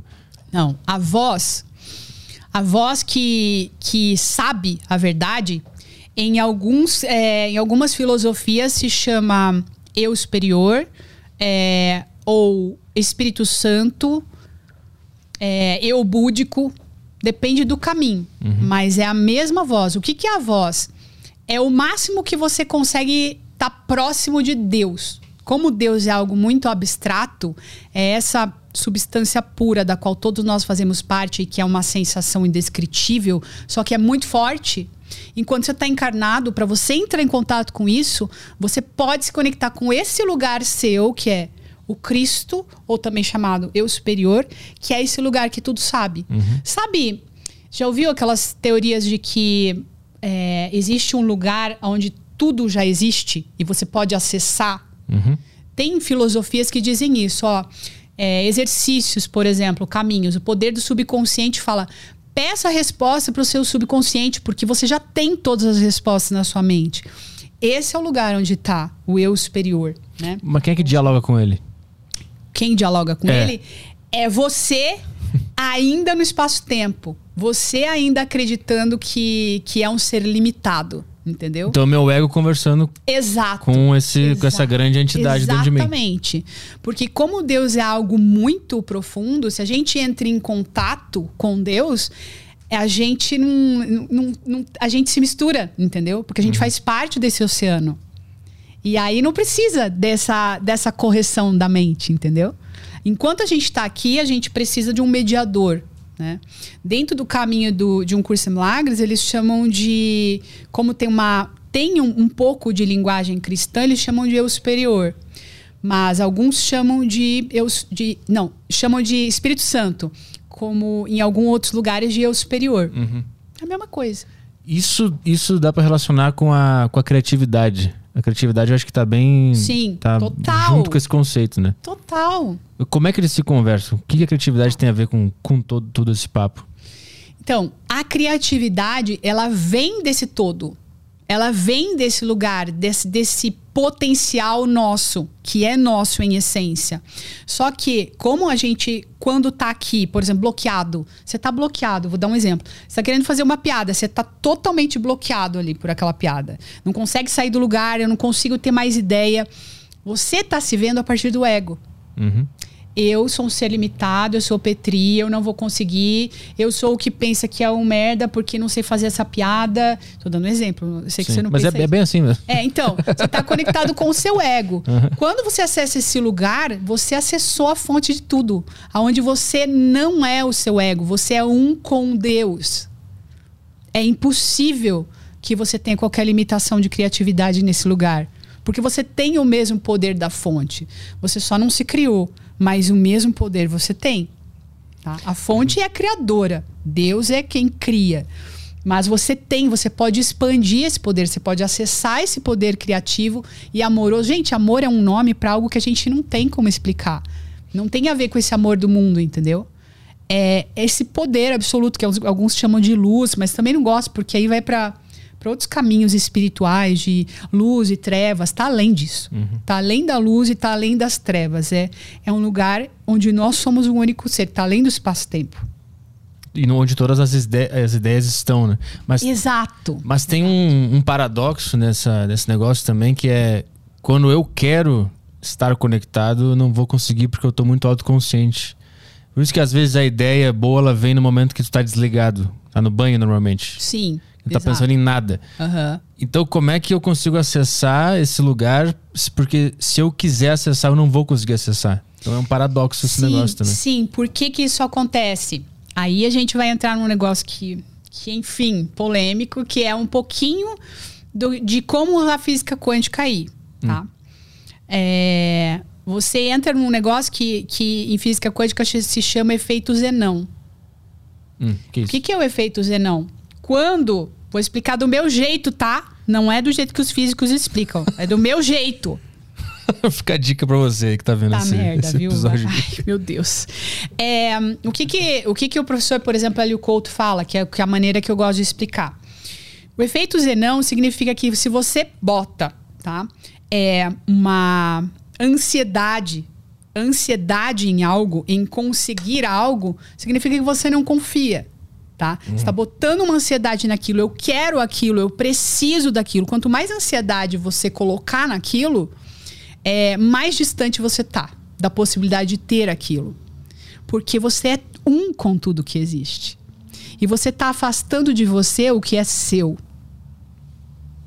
Então você gera algo que se chama efeito Zenão, que é, é, o professor Hélio explica que é paralisa o decaimento do átomo, ou seja, eu posso eu posso conseguir aquilo porque eu sou um com aquilo, mas eu começo a gerar tanta ansiedade que eu acredito que aquilo não me pertence. Quanto mais eu acredito que não me pertence, mais eu me afasto. Então, eu não sou bom em piada, eu não sou bom, eu não consigo. Eu não vou ter. Não vou ter a possibilidade de criar. Ou até o contrário, até falando, eu quero. Eu quero muito conseguir fazer essa piada. Você também tá criando uma. Todo, esse Uma é o efeito. Zenão, exatamente isso. Aí quando você pega e larga. Gente, tem mil exemplos. Os, é, os cientistas criavam assim, Einstein criava assim, né?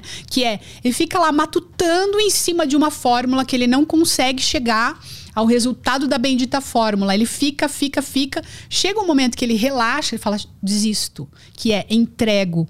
Também existe essa palavra, entrego, solto o controle, desisto do meu ego. Sim. E aham. aí a criatividade se manifesta, Sim. ou o amor, se quiser chamar de amor. Porque você tem isso em abundância, está dentro de você a qualquer momento. Você só não acessa porque você bloqueia isso. É, se a gente parar pra pensar também, é, se o conceito de espaço-tempo também é humano, Sim, é total, mano. Aquela- É criação do ego. aquela coisa que tu quer já existe, né? Já existe. Isso é muito louco de pensar também. É, Tava vendo um vídeo daquele Neil deGrasse Tyson, que é o, é o físico bem conhecido dos Estados Unidos lá. Ah. E ele tava falando que tem um átomo, sei lá o que que era, eu não entendi direito, porque eu sou bem burro nesses negócios. Sim. Mas ele tava dizendo que tem um átomo específico que ele, ele existe agora ao mesmo tempo que ele existiu na origem dele. Então ele, ele- ele- quando ele bate no teu olho, ele é o mesmo da explosão do Big Bang. Uau. Vejam lá o vídeo pra entender, porque eu resumi de uma forma muito burra. Que incrível. Então, meio que tudo tá acontecendo nesse exato momento agora. Tudo está. Isso é unidade, isso é mentalidade unificada. É esse é o meu trabalho com o canal. É a gente acessar essa mentalidade unificada. Primeiro, a gente acessa a paz. E segundo, nada que seja exterior a nós vai ter o poder de ferir, porque a sua mente está num outro lugar, está num estado de paz, entendeu?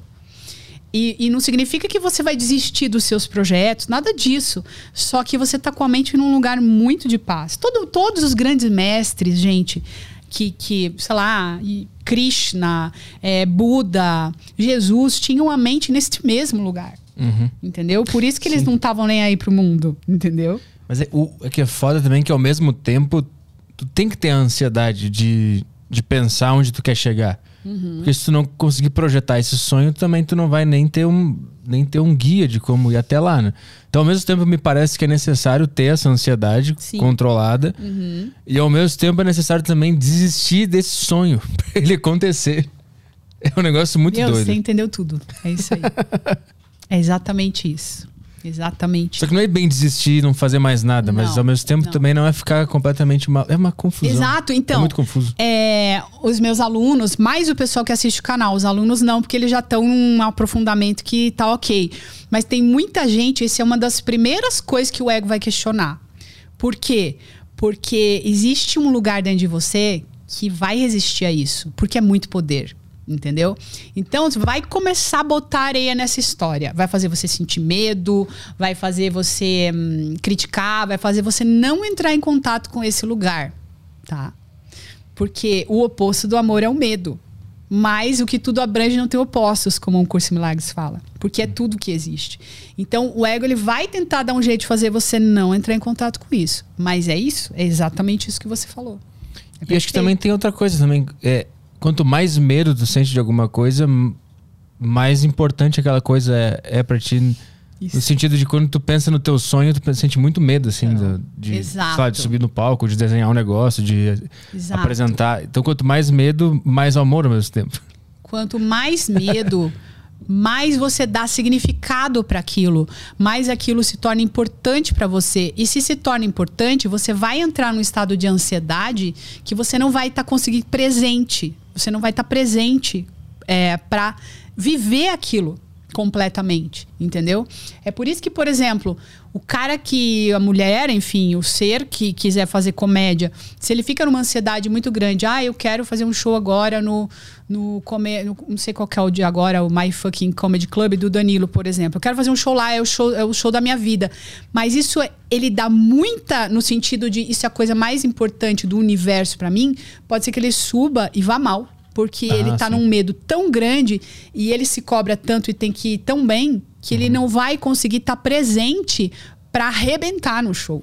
Sim, mas ao mesmo tempo, se o cara estiver cagando demais, ele também não vai conseguir ir bem.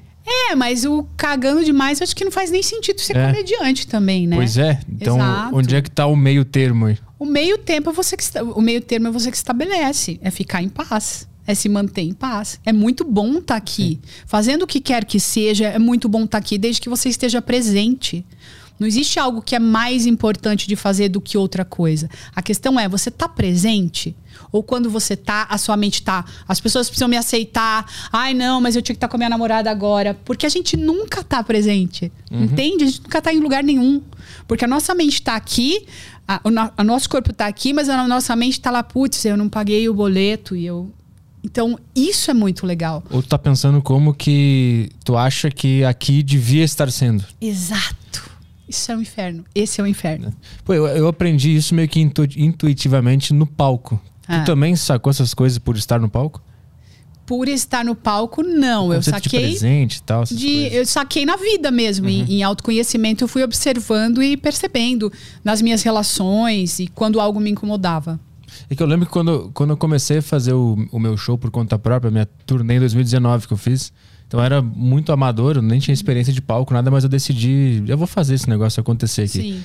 E aí eu lembro que eu tinha o texto que eu queria que fosse, e eu ficava é, gerando uma ansiedade dentro do texto, né? Sim. Eu quero que essa parte seja assim, e isso aqui vai acontecer e tal. Aham. Aí eu ia pro palco e eu ficava na minha cabeça pensando como que devia estar sendo. Uhum. E aí não tava sendo do jeito que eu achava que devia estar sendo e não tava rolando. Aí no meio lá da turnê, eu passei por quatro cidades, na quinta, sei lá, eu meio que desisti. Eu falei, ah, não, foda-se, não vai funcionar. E aí começou a ser bom, começou a ficar melhor. Exato. E recentemente também eu fui pra Curitiba faz umas duas semanas, eu fiz duas sessões lá. Na primeira sessão eu tava muito ansioso. De eu quero que seja assim, quero que seja daquele Tem jeito. como ser bom. Não tem foi uma como ser bom. bosta a Não primeira tem. sessão, foi horrorosa. Aí na segunda sessão, eu saí da primeira sessão, puta, que bosta, hein? Foi um lixo. E aí eu, eu me desarmei completamente e a gente ficou conversando e tal.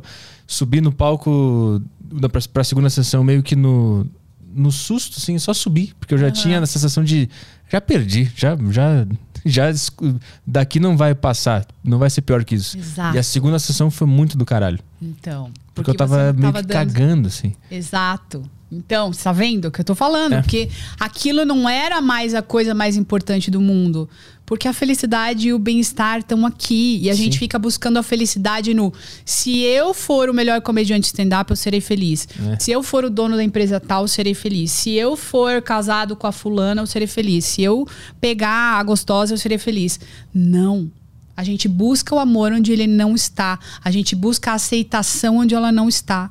A gente busca a felicidade fora, ela não está fora. Quando você e, e nesse estado de entrega, quando você entregou, você falou: "Eu tô bem agora. Tá tudo bem comigo agora, independente do que aconteça". Esse é o estado de É. presença. Eu entendi que a felicidade, a paz e o bem-estar estão aqui. E a conexão com Deus é a mesma coisa, é esse nome, conexão com Deus. Alinhamento com a fonte, tudo a mesma coisa. Mas necessariamente tu precisa acreditar em Deus pra entender esse papo? Não. Não. Não precisa. Não precisa. Agora, você vai ter que sentir. Você sente que tem algo além, entendeu? Eu vivi uma experiência mística quando eu tinha 21 anos que eu entendi o que é Deus. Mas eu acho que mesmo sem passar por experiências é possível entender que existe algo além de nós. E como foi a tua, essa experiência? Eu tive uma coisa que, algo que hum, os, os indianos chamam de samadhi, né? É, e o curso Milagres ele chama de revelação. Que tem muita gente que passa por isso, que é uma experiência de você entender, experienciar que você é um com tudo que existe. Então é como se você se desfragmentasse. Assim, veja, eu não me vi hum, é, é, virando pó, mas é como se você se desfragmentasse e entendesse você que você faz parte de tudo e que você é tudo. Como é que a gente vai explicar isso? Mas como é que foi? Tu tava, foi? tu tava Tá. onde tu tava quando aconteceu isso? Eu estava no Rio de Janeiro, eu estava estudando filosofia. Vários paradigmas a respeito do que eu acreditava estavam caindo por terra. Eu estava tendo síndrome do pânico, inclusive, por conta disso, muita. É, e eu passei uma semana é, sozinha num apartamento que eu morava com uns amigos, estudando, lendo um livro chamado é, As Máscaras de Deus, do Joseph Campbell. É um livro que ele fala de todas as religiões do mundo e o que Deus significa em cada religião. Eu não sei se tem a ver também com ter estudado esse livro e juntou tudo, mas eu fiquei estudando esse livro e eu não conseguia dormir, eu tinha insônia todos os dias e estudando o livro. No último dia de estudo desse livro, eu com uma insônia absurda, eu fui para a sacada da, do prédio assim e eu vi era na frente do Pão de Açúcar. Eu vi o Pão de Açúcar e eu comecei a sentir uma sensação muito boa, um bem-estar muito grande. E me deu vontade de agradecer por estar vivendo aquilo e estar presenciando aquilo naquele momento. Então eu acho que entrei num estado de oração assim. Eu fiquei, eu fiz assim com a mão, mas foi totalmente intuitivo, porque não tinha nada ali, né, para eu fazer, nenhuma técnica, nada. Eu olhei para aquilo, comecei a agradecer e fiquei obrigada, obrigada, obrigada, obrigada. E eu entrei num estado que eu saí de mim assim. Eu saí, eu a sensação foi de que eu tinha virado tudo e que eu era um com tudo que existia. Eu sabia o que, que a mulher no Japão estava sentindo, eu era você. Como eu ia explicar? Eu era o planeta Vênus, eu era todas as galáxias, todos os universos, eu conseguia ter a certeza absoluta que eu era isso. E aí eu entendi que isso é Deus. Entendeu? Eu entendi que isso é Deus. Eu tive um insight, um grande insight. Tipo um ahá, assim, entendeu? E aí eu voltei. Aí eu voltei e quando eu me vi eu tava lá de novo. Foi como se se essa crença no espaço-tempo, né, explicando, hoje eu consigo tentar explicar um pouquinho, é como se essa crença no espaço-tempo tivesse sumido mesmo. E eu tivesse me unido, lembrado dessa fonte e me unido a ela por alguns instantes e depois eu voltei. Tu acreditava em Deus já nessa época? Ou chegou até a fase de, de, da teu ateia? Eu acreditava num Deus punitivo. Ah, uhum. tá? Que, é, que, que vinha um pouco da minha religião, né? Que você é culpado e que você. que é um pouco diferente do Deus que eu acredito hoje. Que é bastante diferente do Deus que eu acredito hoje. Tá? Deus é amor. Ponto. Ele não pode ser outra coisa e amor. Entende? Se é amor, é só amor. Se é amor e é julgamento, para mim, não é Deus. E como é que essa experiência impactou a tua vida? Em, em que momento a gente tá falando em relação à tua carreira de stand-up, dessa história? Nenhuma. Nenhuma. Não tem nenhuma Foi relação. Muito depois. Ah, foi muito depois. Mu- Muito antes, desculpa. Ah, foi antes. É. Ah, é 20, 20, 21 tu falou, né? 21 anos. Ah, foi muito antes, muito, antes. Uhum. Nossa. Mas o que que, o que que mudou depois que tu teve essa experiência? Por alguns dias eu fiquei num estado de graça, tá? Tem inclusive, gente, procurem no YouTube, tem uma experiência do Jim Carrey que ele narra isso. Que ele viveu isso também. de uma outra forma. Acho que ele estava lendo um livro e ele teve uma experiência lendo um livro do Eckhart Tolle, O Poder do Agora. É a mesma coisa, foi a mesma coisa, mesma experiência ele teve. É, muita gente tem essa experiência, mas as pessoas às vezes não sabem o que existe um nome, que o mundo dá um nome para isso, alguns nomes, né? É, eu fiquei no, no, estado de graça alguns dias, uns dois, três dias, depois voltei pra merda. voltei a ser o que eu era, nem uhum. todo mundo. Foi como se o meu ego tivesse se diluído mesmo. Eu passei alguns dias nessa lembrança, né? Naquele estado do bebê, estado do bebê, é, e depois eu voltei. É voltou a ter síndrome de pânico, essas coisas? Eu, eu fiquei um tempo tendo naquela época. Até por causa dos estudos, por causa da filosofia mesmo, eu continuei ah. tendo. E quando é que isso parou? Se é que parou? Então, de síndrome do pânico parou sim. É, parou quando eu. Não sei, chegou um momento que parou. Comecei a fazer terapia, né? Tomei alguns remédios na época também, porque eu passava muito mal. E depois de um ano, eu acho que eu consegui sair, assim. Até parar com os medicamentos, tudo. Uhum. Parou. Mas minha mente foi mudando. Tipo, é como a sensação que eu tinha que eu queria saber a verdade. E eu queria saber aonde ela estava, entendeu? Eu queria chegar nesse lugar. É isso que eu quero. É impossível para mim é, perder essa possibilidade. Eu tô aqui, eu tô encarnada, eu não sei o que vai ser quando eu sair daqui. É uma, uma experiência única. Eu quero saber quem eu sou, o que eu tô fazendo aqui, de onde eu vim, para onde eu vou. Isso é a coisa mais importante do mundo para mim. Mas a gente não entra num outro paradoxo agora que é tu gerou uma ansiedade de saber a verdade também? E tu não, se mas eu não dela? tô ansiosa agora. Eu hum. tô de boa. Eu, eu entendi. Eu já entendi. É isso. Sim. Nós somos um. Uhum. Agora, na verdade, o que acontece é um aprofundamento desse entendimento que eu estou fazendo. Mas eu não estou gerando ansiedade, eu estou num processo de aprendizado uhum. de quem eu sou. Né? Mas eu estou no caminho. Estou no caminho. E quantos anos depois dessa história que começou a história do, do stand-up? Meu, muito depois. Muito depois. Foi 2004. Nossa, eu tava no Rio, era bebê, do 20 ah, anos. Então tu já entrou com todas essa, essas ideias, esses conhecimentos. Já. E aí, o, o, que que te fez depois é, sair ou parar de fazer com tanta frequência stand-up?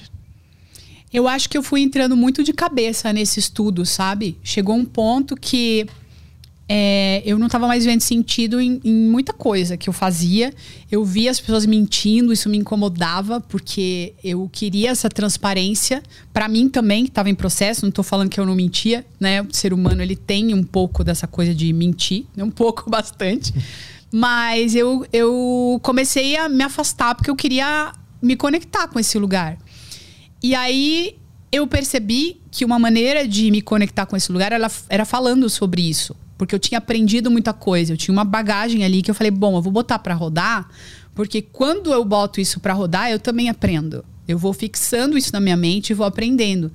E aí eu comecei no Twitter a falar um pouco de autoconhecimento, que foi esquisito, porque no Twitter todo mundo me conhecia como comediante, mas algumas pessoas super toparam e gostaram da ideia. E daí chegou o um momento que eu resolvi montar o canal, mas eu fiquei um tempo ainda fazendo live, na época era Periscope que eu fazia. Uhum para eu ter segurança para falar sobre isso, porque eu não me achava capaz de falar sobre esse assunto. Né? As pessoas têm muitas dúvidas.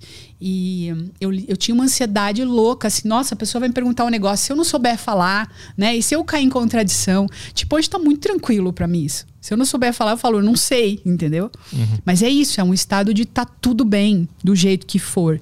Eu demorei um ano para fazendo as lives para eu conseguir realmente montar o canal e falar, ok, agora eu, eu posso ensinar isso, né? Que eu vim aprendendo durante todos esses anos. Estou pronta para ensinar e segura para ensinar. Mas e a decisão de abandonar o stand-up, que foi um movimento que tu ajudou a, a estabelecer no Brasil? Sim. Sentiu alguma, alguma dor, alguma saudade? Foi fácil? Não, eu não senti dor. Eu ah. senti que, que eu não, eu, chegou um momento que eu não via mais sentido de estar ali fazendo aquilo. Ah. Entendeu? Eu, não, eu queria estudar, eu queria trocar ideia dentro disso. Eu queria entender essas coisas. É como se eu tivesse Veja, é maravilhoso stand-up, mas no- no- na minha experiência eu precisava ir para esse caminho. Eu senti isso, foi muito forte. Tanto é que quando eu ia para os shows, eu já, eu já ia com um livro, sabe assim? Eu já ia com um livro, eu queria ficar quieta estudando. Mas Eu tu não vê uma relação forte entre comédia e filosofia? Porque eu- quando, Muito. quando eu leio livro de filósofo, tipo Schopenhauer, eu dou muita risada, porque tem Sim. muito pensamento que eu penso, puta, se ele fosse um comediante, ele ia fazer isso aqui no palco. Isso aqui é bom pra Com cacete. certeza, com certeza. E eu falo muito isso para as pessoas, que a gente não tem que abandonar o que a gente está fazendo para se ligar com essas ideias. Mas eu acho que no meu caso, era isso que eu tinha que fazer. No meu caso. Uhum. Mas eu acho que as pessoas não precisam. Elas, na verdade, elas podem usar essa maneira de ser para estar muito mais presentes no que elas fazem, entendeu? Se a gente precisa sair, se afastar para aprender, a gente tá fugindo de algo, entendeu? A gente tá fugindo da gente. Só que eu sinto que esse era o meu caminho. Tanto é que ele tá super fluindo, né? Meu canal tá super bem. Eu, eu curto falar disso. Eu dou aula disso. Eu faço palestra disso. É. Amo falar disso. E como é que fica o, o, o músculo do cérebro que é responsável por piadas, né? Quanto mais a gente fica pensando em piada, mais ele vai ficando bom em fazer e, ficar detectando piada em todos os lugares, né? Depois que tu parou, sentiu que esse músculo ele Não. ele não consegue mais enxergar piada ou tu ainda tem ideias de, Tenho de ideias. piadas? É assim, você tem que direcionar sua mente para isso, não é algo automático, mas é é tipo, sei lá, quando você vai transar com alguém, você tem que direcionar sua mente para aquilo, para você sentir tesão, entendeu? Tipo, agora é o momento de eu transar. Então, agora é o momento de eu fazer piada. E aí eu me boto nesse lugar e aí eu, eu acho incrível fazer piada, mas eu tenho que direcionar minha mente para isso. Minha mente não tá nisso agora. Entendeu? Entendi. Mas é, o músculo tá ali ainda. Tá, muito. Poxa, muito, muito, muito. Tem algumas coisas do stand-up que eu não curtiria mais fazer, talvez. Tipo, fritada. Ah, nem se a pessoa quer ouvir as piadas com ela? Que o Então. fritada parece uma, um, um- o ego sendo diluído. Não, é, mas É um é, negócio- pela dor. Mas é muito, tem muita dor. Como então, o que assim? começou a acontecer comigo? Vou Ah. contar a minha experiência. Uhum. Gente, fritada é a coisa mais incrível que existe. Era a coisa que eu mais curtia fazer. Só que chegou um ponto que eu comecei a ver o quanto as pessoas passavam mal sendo fritadas. Hum. Talvez aqui no Brasil, talvez nos Estados Unidos não seja assim, porque as pessoas já acostumaram, entendem que é uma piada. Mas como a gente pega questões pessoais da pessoa, é, uma coisa é você falar, sei lá, sobre algo que a pessoa tem trauma uma vez. Outra coisa é você fazer 20 piadas sobre o lugar que é a questão da pessoa. Entendeu? E eu comecei, comecei a ver o que tinha além. E eu vi a gente sofrendo. E eu falei, eu não quero fazer mais. Eu não quero mais fazer isso. Eu não quero mais fazer as pessoas sofrerem. Tu via a pessoa sofrendo depois do show? Depois, O camarim durante- tava mal. Sim. Durante tu olhava no olho e tem percebia? várias histórias. Tem gente que sofreu a beça. Teve gente que teve fritado, por exemplo, que até o Diogo contou isso já, né? É, que no início estava tudo bem. E aí, do meio pro fim, a pessoa começou a entrar na pilha e ficar mal e acabou assim. Muito mal. Teve uma pessoa que destruiu um camarim por conta disso. Entende? Porque é isso. Porque tem um lugar onde a gente pega pilha mesmo, se a gente se identifica, né? Sim. uhum. E, e isso, no meu caso, veja, eu acho assistir, eu acho as piadas são muito boas. Todas as piadas que eu fiz não eram pessoais, era na, no gosto de construir a piada mesmo. Mas eu não tenho mais vontade de fazer este tipo de humor. Uhum. Não tenho. É que me, me parece, vendo de fora, que é um exercício. É bom. É, não, é porque a, a pessoa que se, se, se dispõe a estar naquele lugar ali, ela também está se dispondo a não se identificar com essas coisas e, e encontrar essa grande essência. Então, Porque se tu consegue rir da é tua muito mais dor. É muito mais embaixo pra É. você não se identificar, entendeu? Sim, mas aí eu acho que vem da, da, da falta de, dessa cultura de autoconhecimento no Brasil. Que é uma coisa que nem existe, ninguém fala muito sobre isso no aqui. mundo. No mundo. Exato. Será, eu acho- será que é no mundo? Porque nos Estados Unidos tem o roast lá há, há anos e os caras riem deles mesmos, aí depois eles Eu sobem acho no que palco. talvez eles consigam separar melhor. E É. sabem que isso tem a ver só com técnica e de alguma forma eles separam, mas é, eu vejo que é muito difícil para as pessoas, é, por mais que elas falem que tá tudo bem, não sofrerem, entendeu? Talvez no Brasil, pode ser mesmo. Pode Sim. ser. Que, a é- que é, um, é um país com menos cultura de autoconhecimento, né? Exato, Por exato. isso que aqui as pessoas se sentem mais ofendidas, É, é. partem mais pra violência, porque elas se Exato. identificam com a dor que elas estão sentindo e querem resolver esse problema te matando, te batendo, te processando. né? Exato, Então- exato. Não, a gente passou por várias. Eu- se perguntar pro Diogo, não sei se você já entrevistou ele aqui. Não, ainda não. Não, tem várias. Tem uma que que o convidado lá, que era o fritado, ele começou super de boa. No final, eu fiz umas piadas com ele, ele acabou comigo, só que ele desistiu do texto e começou. a, Não, a Marcela é prostituta! Porque a Marcela não sei o quê. Porque eu assim, gente, eu vi que ele tava sofrendo. Eu falei, mano, entendeu? Aham. Então, assistindo tudo isso, eu falei, cara, tá- ou se isso se profissionaliza, as pessoas entendem que isso realmente não tem nada a ver com o pessoal, ou eu não quero mais participar, porque, veja, eu não, eu não, não me afetou o que ele fez, mas eu vi que ele tava mal, entendeu? Nada. As pessoas fizeram piada comigo, eu já tava estudando autoconhecimento, então as pessoas falavam absurdos de mim. E ok, ai, porque a Marcela, a vagina da Marcela é não sei o quê, porque eu peguei a Marcela, porque a Marcela era prostituta. As coisas mais absurdas, entendeu? É tudo piada. E eu olhava e falava, beleza, tipo, não, não sou isso, entendeu? O que você tá falando, tá tudo bem. Mas eu não acho que todo mundo leva de boa. Sim. Acho mesmo. Aham. É, não dá, não dá pra querer que a pessoa tenha É. esse- essa consciência toda. né? Ela tem o Exato. direito de se ofender e tal. Exato, exatamente. Nossa, é, é- e é coisa muito, muita coisa inventada, né? Muito óbvio. A gente inventa, a gente aumenta. É uma piada, gente, entendeu? Mas É, tem muita gente que fala que, a, que não é uma piada. é- As pessoas usam o humor pra, como um escudo pra agredir alguém. Então, todo esse papo também, né? Então, mas também muito- pode ser isso. Hum. Entendeu? Porque isso é muito subjetivo. Eu não tô falando Sim. contra. Imagina, eu sou comediante ainda. Eu sei que é um prazer escrever uma piada. O prazer que é escrever uma piada. Mas também pode. Ser humano. Sim. Mas eu fico pensando assim: se o cara quer divulgar uma ideia ou atacar alguém, Aham. por que, que ele passaria por esse processo todo de fazer um open mic, se fuder, escrever a piada, reescrever? Se fuder durante 10 anos, se expor É. Uhum. ao ridículo, sentir aquelas coisas horríveis, até ficar bom na arte, Sim, é. só pra agredir. Ah, não, só pra agredir, não. Mas eu Entendeu? tô falando que pode acontecer, né? Mas não, eu não acho que isso é, é uma regra. Não acho isso. Uhum. Não acho mesmo. Acho que a pessoa faz porque é para ela tá tudo bem. Tipo, meu, eu amo fazer isso, eu vou fazer. Tem piada minha com a Preta Gil, que eu fiz com a Preta Gil, que foi muito legal, que eram coisas bem fortes que estão lá no YouTube ainda. E a Preta Gil, na época, ela falava assim. Ela viu as piadas, ela viu as piadas que eu fiz, e ela me indicou para um amigo dela para fazer um trabalho num site dele.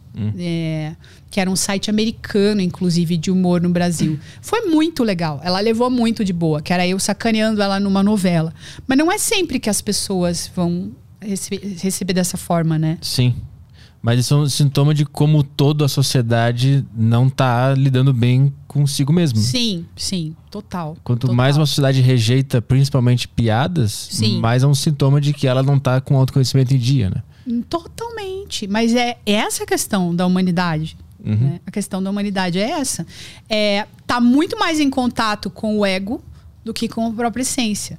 Se a gente tivesse mais em contato com a essência, existe uma ética embutida nesse, nesse, nesse estado de ser que não há necessidade nem de lei, entendeu? É. Nem de política, nem de nada. Porque o que você vai fazer pro outro é o que você faz pra você. Entende? Neste lugar de verdade. É muito doido, porque você vê que nem Jesus, né? As pessoas ficam, ah, a verdade é relativa. Não, a verdade não é relativa. Existe a sua verdade, existe a minha verdade. Mas se ela é relativa, então ela não é verdade, né? Quando Jesus fala, a verdade vos libertará, é desse lugar que ele fala, onde nós somos um único ser. Onde nós somos um. Tanto é que a verdade transcende o tempo. Em qualquer momento que você fale depois do Big Bang ou você fale no ano 5000, ela continua valendo. Mas porque que- ela não pertence ao mundo. Ela não pertence ao mundo. Ela tá além do mundo. Mas o que, que é essa verdade que você está falando? É, é verdade que isso aqui é, isso aqui é um microfone ou é Não. uma verdade além disso? Amor transformado em palavras. Tra- amor transformado em símbolos. Porque aqui, no mundo da matéria, o amor precisa ser decodificado, entendeu? Então, por exemplo, aquilo que ele fez e tudo que ele falou continua valendo até hoje, porque ele veio desse lugar. Ele vive nesse lugar. Não só ele, vários outros mestres também espirituais falam a partir desse lugar. O Eckhart Tolle, que é um cara que está vivo, fala desse lugar. É deste lugar. E aí ele acessa essa ética, entendeu? É muito difícil para a gente conseguir aplicar, justamente porque a gente tem que ter disponibilidade para estudar, para se entregar a esse estudo de autoconhecimento. Mas é esse o lugar. Mas é que eu vejo que também que a, a verdade ela, ela é um pouco perigosa também. Porque se tu parar pra pensar, todo mundo tá brigando porque cada um tem a sua verdade. Exato. E, a- e- e achar que entendeu a verdade é um problema, porque tu vai lá e briga com a pessoa que Então, entendeu se você outra verdade. briga com a pessoa, você não entendeu. Você não entendeu.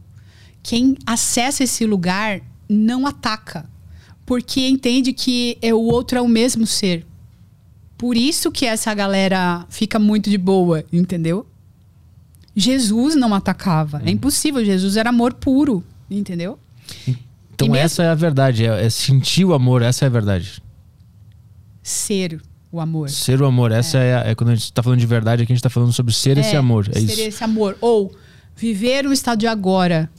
Vamos usar uma outra linguagem para não ficar. Porque o amor, a questão é que cada um tem uma ideia do que é o amor, assim como está falando, cada um tem uma ideia do que é a verdade, entendeu?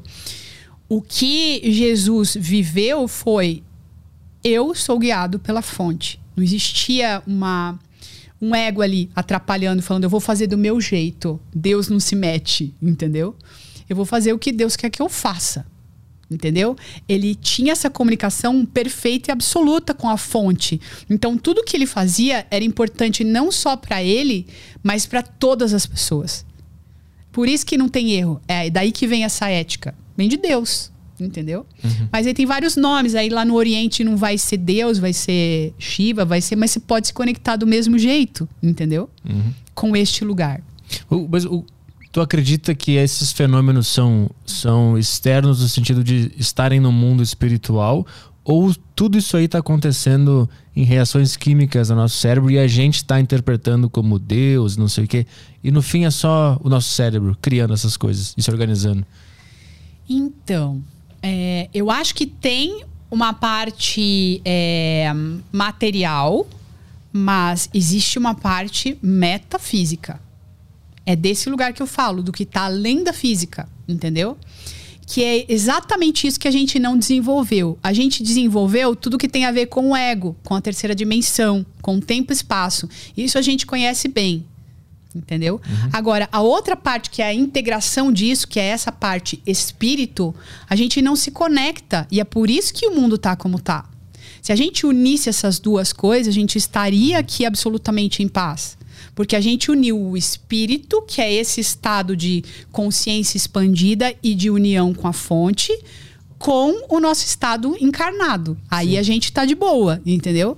Só que aqui fica não, ou é um ou é outro, né? Ou eu sou só espírito, né? E fica os espiritualizados lá num canto separados, ou eu sou só matéria, eu não acredito em nada, eu sou super cético, não existe nada, eu não me abro para sentir nada. Só que a minha natureza, como você não se abre para sentir nada? Você já sentiu amor, mesmo que seja por um cachorro. Como é que você vai explicar isso? Como é que se explica essa sensação interna? Então não é só uma reação química que, por causa da evolução, adaptação das espécies, gerou esse sentimento pra gente se sentir bem, porque o cachorro nos faz se sentir bem. Então, é. Então, aí a gente já chega naquela limitação, porque eu não tenho como provar o que está além da matéria. Como é que eu posso provar? Eu posso te dizer que eu experienciei. E para experienciar, você vai ter que se abrir. Você tem que querer isso. Eu não estou falando querer pirar na maionese. Tô- não- querer viajar em algo, não é isso, uma autossugestão. Você tem que querer conhecer isso. Você tem que se abrir para conhecer isso. Eu quero conhecer isso. E vai ser mostrado. Pede para ver, você vai ver. Ah, não, isso eu tô, isso eu tô ligado já. isso eu tô ligado. Pede pra... Ó, tem um cara que eu amo, que eu amo, que eu tenho uma afinidade imensa. Que eu acho que é um cara que tá muito próximo desse amor, o Caio Fábio. Ah, sim, ele veio duas vezes aqui já. Então, Aham. você pode ver que ele tem o caminho dele, né? Que é com a Bíblia, mas é, dá pra chegar por vários caminhos. Ele tá muito próximo desse amor incondicional, dessa verdade. Porque a verdade, ela não vai deixar ninguém de fora, entendeu? Ela não vai polarizar. Ela não vai falar, esse é mais importante que aquele. Ele tá muito próximo do que, do que Jesus falava, entendeu? Isso é verdade. Não é fácil. Não é fácil. Não tô falando nem pra mim é fácil. Mas é isso, tá além da polarização, além da classificação de bem, mal, certo, errado, né? Eu aceito as pessoas como elas são, porque em essência elas são parte do que eu sou. Então, o- por que, que o mundo é como ele é? O- Esse mundo aqui é, um- é uma etapa pra gente entender essas coisas? Isso, isso. Tem algumas teorias de, de espiritualidade que não é muito o meu caminho, que falam que o mundo ele é uma é uma escola, né? Ele é uma escola. E a gente está aqui porque tem lições que a gente ainda não aprendeu. Então tem partes de nós que ainda rejeitam é, o outro, as coisas externas. Então, partes de nós, fora de nós, nós ainda rejeitamos. Então, a gente vem para cá para aprender a aceitar isso.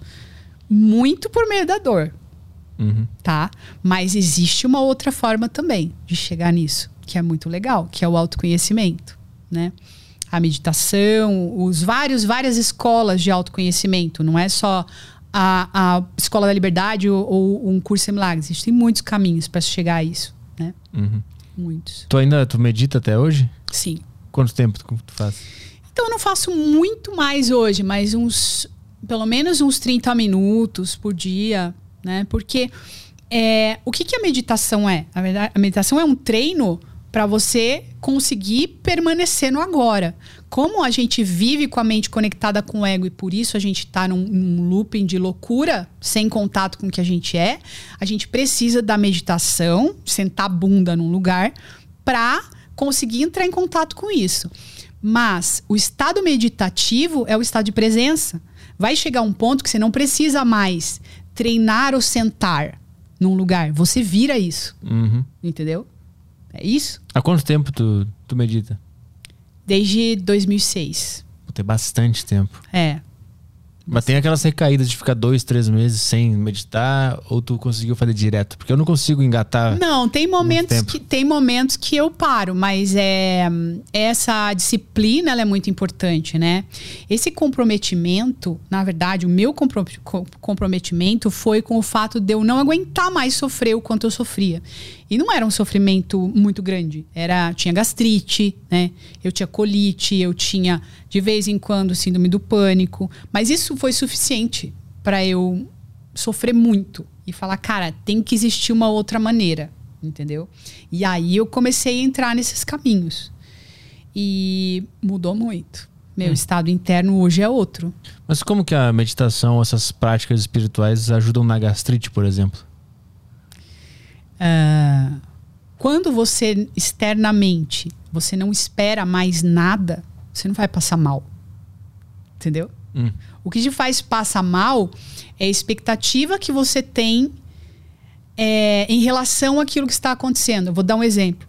Eu tive uma crise de gastrite quando eu era roteirista e eu abri o meu roteiro que o diretor do programa que eu trabalhava tinha me mandado pela décima vez e falava que não estava bom. E eu acreditei nele que não estava bom. Só que não estava bom para ele. Entendeu? Isso é um ponto de vista. Eu estava dando o meu melhor. Para mim estava muito bom, para ele não estava. Para uma terceira pessoa se existisse, poderia estar bom. Só que eu acreditei nele e comecei a falar: "Nossa, eu sou uma porcaria. Nossa, eu sou uma bosta. Nossa, eu isso". Comecei a passar mal, tive uma crise de gastrite e fui pro hospital. Tomar remédio na veia, entendeu? Então, é, quando você entende que o que o outro te fala é só um ponto de vista, com relação ao conjunto de crenças dele, com a maneira dele de pensar, você fica em paz, porque não necessariamente ele está falando de você. Ele está falando muito mais sobre o que ele pensa a respeito dele, como ele vê as coisas, do que sobre você. Existe uma névoa aí do, de como ele vê o mundo, de como ele te vê. Ele não tá te vendo verdadeiramente. Ele tá te vendo sob o ponto de vista das crenças dele. Entendeu? Uhum. A partir do que ele acredita, ele te vê. Então ele pode ver coisas em você que outra pessoa não vai ver. Ah, eu não confio no Petri, porque o Petri é assim assado. Por que, que outra pessoa te vê de outra forma? Porque faz parte do, de como ele vê o mundo. Uhum. É muito limitado. Entendeu? E aí, quando tu começou a ter essas práticas, tu conseguia, digamos assim, passar por situações de estresse, mas de boa. Muito, nossa. É porque daí não é situação de estresse. É, uhum, uhum. Entendeu? Deixa de ser. Que seriam de estresse. Né? Muito. Que seriam de estresse. Muito, muito. Que tipo de, de situação no, na vida ajuda a ter essas práticas e meditar e tal? Que outras pessoas deixariam se levar, entrariam no looping de estresse, ficariam muito mal.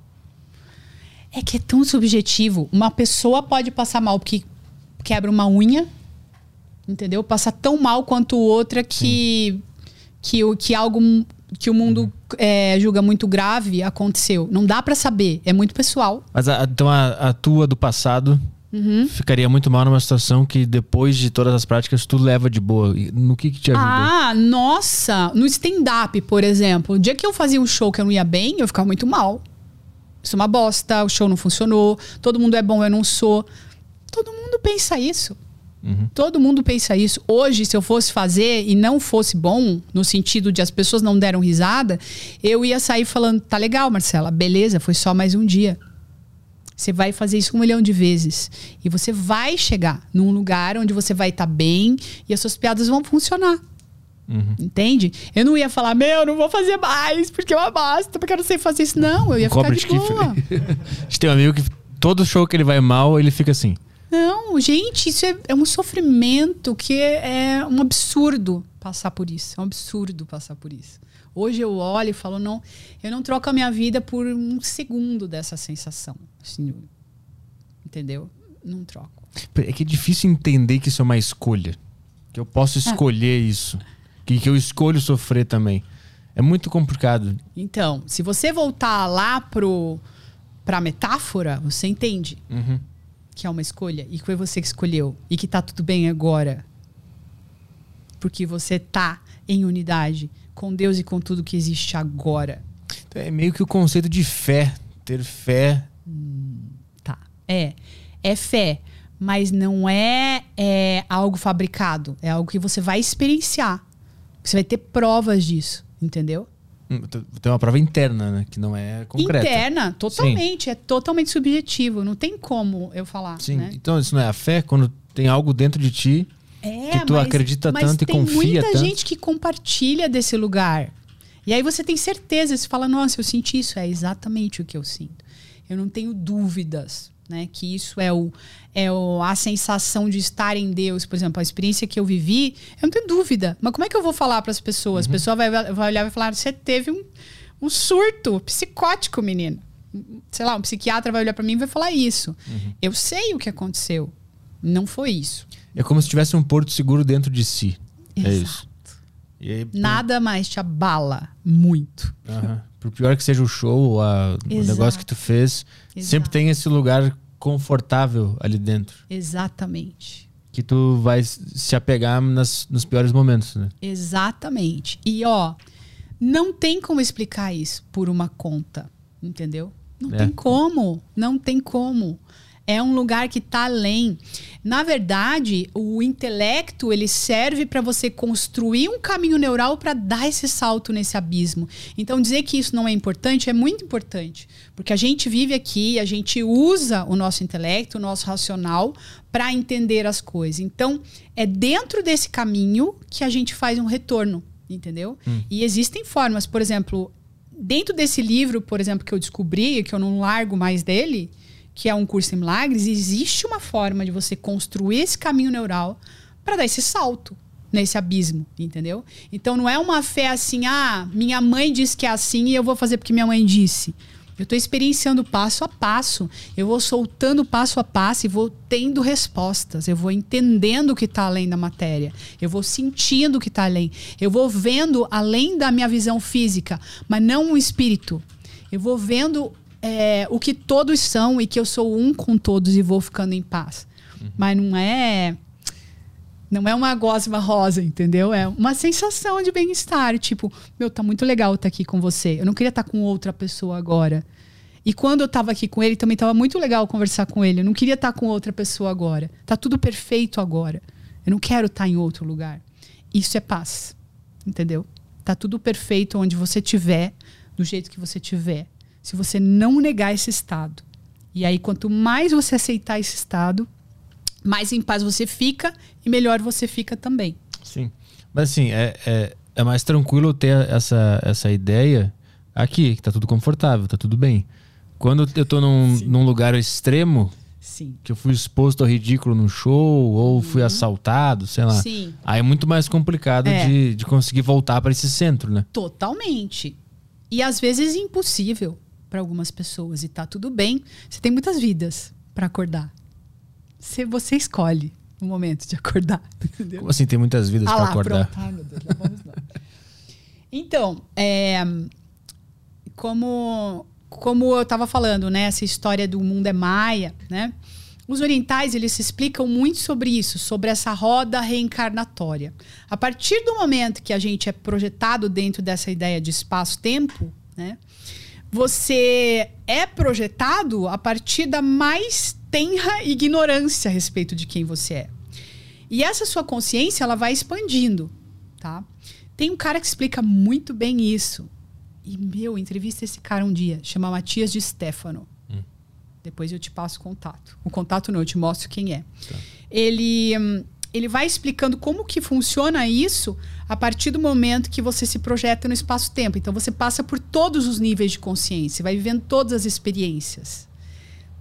Dentro do que eu acredito, tá, gente? Vocês podem acreditar em outras coisas, tá tudo bem. Somos brothers, tá tudo certo. Somos um. Somos um, exatamente ele explica que eh, essa explicação é a seguinte: você vai desde um, de uma meba, você vai expandindo a sua consciência né?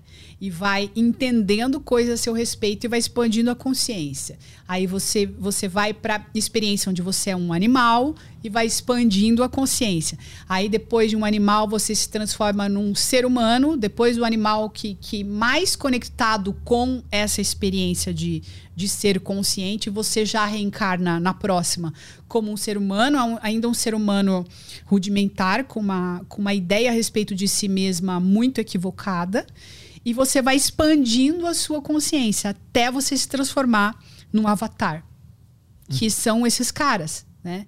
É, e essa experiência de mundo, ela serve para isso, para que você vá passando por todas essas transformações, expandindo a sua consciência a respeito do que você é, esse ser pequenininho, que acredita que é só essa partezinha do todo e vai experienciando, vai experienciando, expande, expande, chega um, um ponto que você, dentro dessa experiência humana, você entende que você é um com todos e a sua consciência faz assim. OK? Ah, eu não sou só esse ser limitado no espaço-tempo. Eu sou um com todos. E aí você não precisa mais reencarnar. Aí você acabou, você voltou para casa. Você virou um com tudo que existe.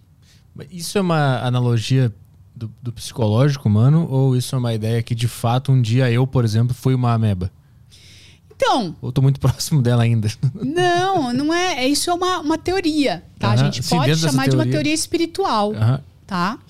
É, que, que pode fazer sentido para você ou não. Sim, mas dentro da teoria ela, ela acredita que isso acontece de fato.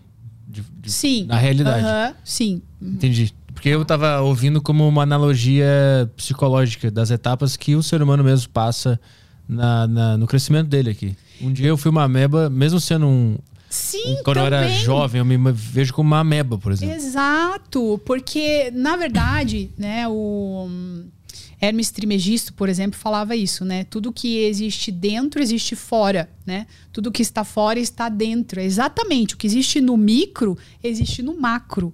Então, o que você vive dentro de uma vida, você também uhum. pode viver em várias, entendeu? Uhum, Depende. Por isso que eu falo que eu não quero desperdiçar, não quero perder tempo nessa. Eu não sei o que vai acontecer se eu vou lembrar disso tudo na próxima.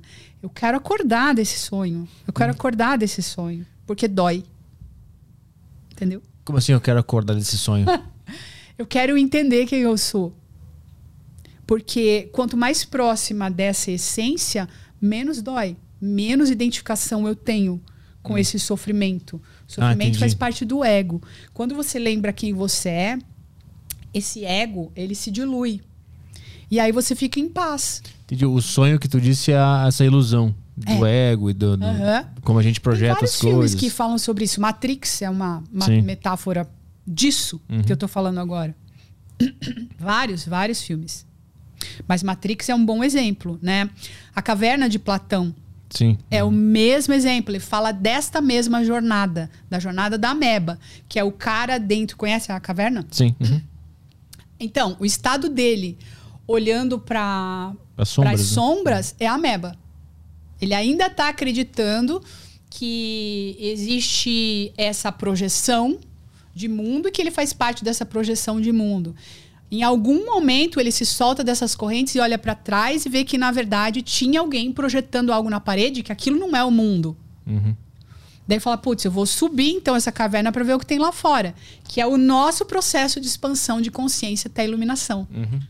E aí ele vai chegando até o topo dessa caverna e um dia ele sai que ele fala: "Meu Deus, isso aqui é a realidade". Eu tava achando que a realidade era aquilo lá. Lá embaixo, eu preso, acorrentado, por isso a dor, né? Acorrentado na consciência de ameba, entendeu? Agora, tu, tu não acredita que a, a arte é uma das principais, principais ferramentas para fazer esse crescimento de, de consciência? Nossa, eu acho incrível. Eu acho incrível. Eu não sei se ela é uma das principais, mas é um super caminho. Eu acho que é um super caminho, tá? Mas a pessoa também pode se perder Sim. e ficar presa nesse É. lugar, né? É uma baita ferramenta, né? É uma baita ferramenta. Tu pode usar a ferramenta para se bater ou para construir alguma coisa, né? Exato. Mas é uma, a a arte, ela, ela compõe todas essas, essas coisas, do sofrimento, de, de ser ameba e achar que só aquelas referências que tu conhece são as legais, aí tu se abre para outras referências. e- Exato. Qualquer arte, Ó, música, comédia, nossa, pintura. É, por exemplo, isso que você falou, uma coisa que eu comecei a perceber no caso de ser comediante, que tem a ver com autoconhecimento, é assim: a gente vai se fechando em guetos quando a nossa mente está muito fechada. E quando a gente se fecha em guetos, agora eu sou comediante. Então eu só posso fazer o que comediante faz, eu só posso me, me relacionar com, com comediante. Eu não. Você fecha um círculo em volta de você e você não vê o que está além. Eu não tô falando nem só do caso de comediante, de qualquer, de médico, de dentista, de qualquer rótulo que você assuma. E você fica neste lugar. Só que tem um todo acontecendo nessa consciência expandida que você perde. Então não é que você não possa ser comediante, você é comediante, mas a sua mente está aberta, entendeu? E você vai ver muito mais coisas do que as outras pessoas vão ver, porque você não se identifica com esses papéis. Você assume esses papéis em determinados momentos, mas eles não te dominam, porque você não fica fechado naquelas limitações, entendeu? O que você é tá além. Sim. Mas é que eu vejo que a, a ser comediante é esse estado aí já. Que é Para essencial. algumas pessoas, eu não, não sei se todo É, mundo teori- pensa é, assim. filosoficamente falando, Aham. o comediante ele é isso porque o comediante ele tem que consumir várias coisas fora do seu mundo para ter referências e Sim. outras ideias que vão ficar se misturando na mente dele, que vai se refletir na obra dele. Sim. Então eu vejo que filo- filosof- filosoficamente falando, teoricamente falando, o papel de um comediante seria ser esse cara aí, esse cara que já que tá fora de nichos e aberto a todas as possibilidades. Por obrigação da própria arte que ele tá fazendo. entendeu? Então, mas tem uma limitação. Por exemplo, o ator, né? Antes de ser comediante, eu fui atriz. O ator tem um jeito de ser. Tem um nicho. Tem algo que ele precisa conquistar que depende daquele nicho. Tem as pessoas que ele se relaciona que são aquelas que são importantes para ele. E aí fica parado ali. Sim. Então, o artista, o que você fala do artista é muito mais legal. Porque o artista já tem uma mente mais expandida. Então, ele pode ser um comediante, ele pode ser ator, ele pode ser o que ele quiser. Entendeu? Ele pode ser o que ele quiser. Inclusive um livre pensador. Eu lembro que as pessoas me entrevistavam e falavam assim no início da comédia, né, do stand-up, só tinha eu de mulher fazendo. E as pessoas falavam assim: como é que você não se sente mal sendo mulher, só você de mulher no meio de um bando de homem? E eu falava um negócio que me perdoem, né, os movimentos, mas eu falava o que eu sinto hoje, que é eu não me identifico com isso. Porque o ser mulher ou o ser homem ainda te limita. O que eu sou tá além. Então, quando você se coloca nesse lugar de artista, você tá além, você não tem o rótulo. Entendeu? E aí você não vai ficar, putz, eu só posso fazer piada disso, eu só posso fazer piada daquilo porque eu sou homem, eu só posso fazer piada disso porque eu sou mulher, eu tenho que representar isso. Sim. Não, eu não tenho que representar nada. Eu sou livre. Sim. Eu sou como Deus me criou. é isso, entendeu? Eu sou livre. E aí é muito legal. Sim, aí a gente entra no problema que a, o, o artista ele seria esse cara aí livre, né? Mas Aham. como ele tá operando no mundo e precisa de dinheiro, precisa de oportunidade, precisa de business, as coisas vão se organizando em Fechando. nesse Guetos. E nesse, mas por causa da materialidade, né? E meio que tu é obrigado a viver um mundo burocrático que se organiza em guetos e tal, mas ao mesmo tempo tem que você ser já se livre. lascou. Já se lascou. Já vai É. sofrer. É, vai sofrer, porque tu vai ter a, os dois conversa. mundos, né? Os dois mundos conversando. Tu sentiu isso em algum momento na, na carreira de comediante? De ser livre, e mas ao mesmo tempo ter que cumprir as, as obrigações é, contratuais, de, sei lá, pautas, de. Sim, sim, muito. É, eu fiz um uma das coisas que era o maior sonho da minha vida, que foi o Saturday Night Live. Eu fiz parte desse elenco.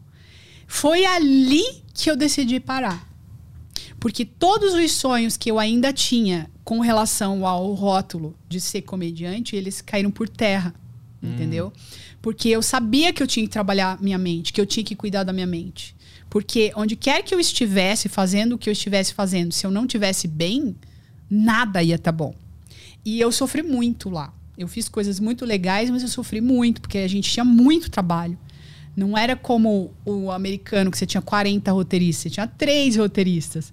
E 12 atores que se revezavam fazendo muitas coisas, então a gente assumia muitos papéis. E, e era o meu sonho fazer o Saturday, era o meu sonho trabalhar na televisão, era o meu sonho ser uma comediante reconhecida. E ali todos caíram por terra, porque eu entrei num estresse tão grande que eu ia pro banheiro, eu chorava. Eu falava assim, eu quero parar, eu não aguento mais, eu não quero mais fazer televisão. Mas é quero." por causa da pressão do trabalho ou porque a, a, a satisfação é a morte do desejo? Não.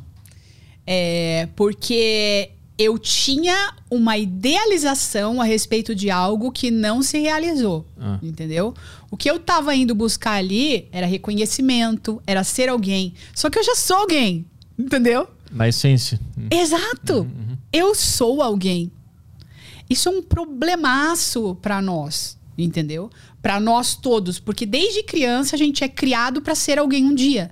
Tipo, você não tá, não é bom que você é agora, mas um dia, quando você for veterinário, você vai ser alguém. Você não é bom agora, você virá a ser um dia, um dia você vai ser. E aí você aprende que o que você é, que o que é bom pra você tá no futuro. E você nunca fica em paz no agora, entendeu? É sempre amanhã quando você se tornar tal coisa. É sempre amanhã quando você tiver o diploma tal. É sempre na semana que vem quando você conhecer tal pessoa. Ou quando você for um contratado de tal lugar. E eu tinha isso no Saturday, entendeu? Isso caiu por terra total. Mas tu tinha isso porque, porque tu tava com muita pressão pra entregar isso e ser alguém e isso não tava acontecendo? E tu não tava sendo aquele alguém que tu queria ser? Não, eu não tinha tempo pra nada.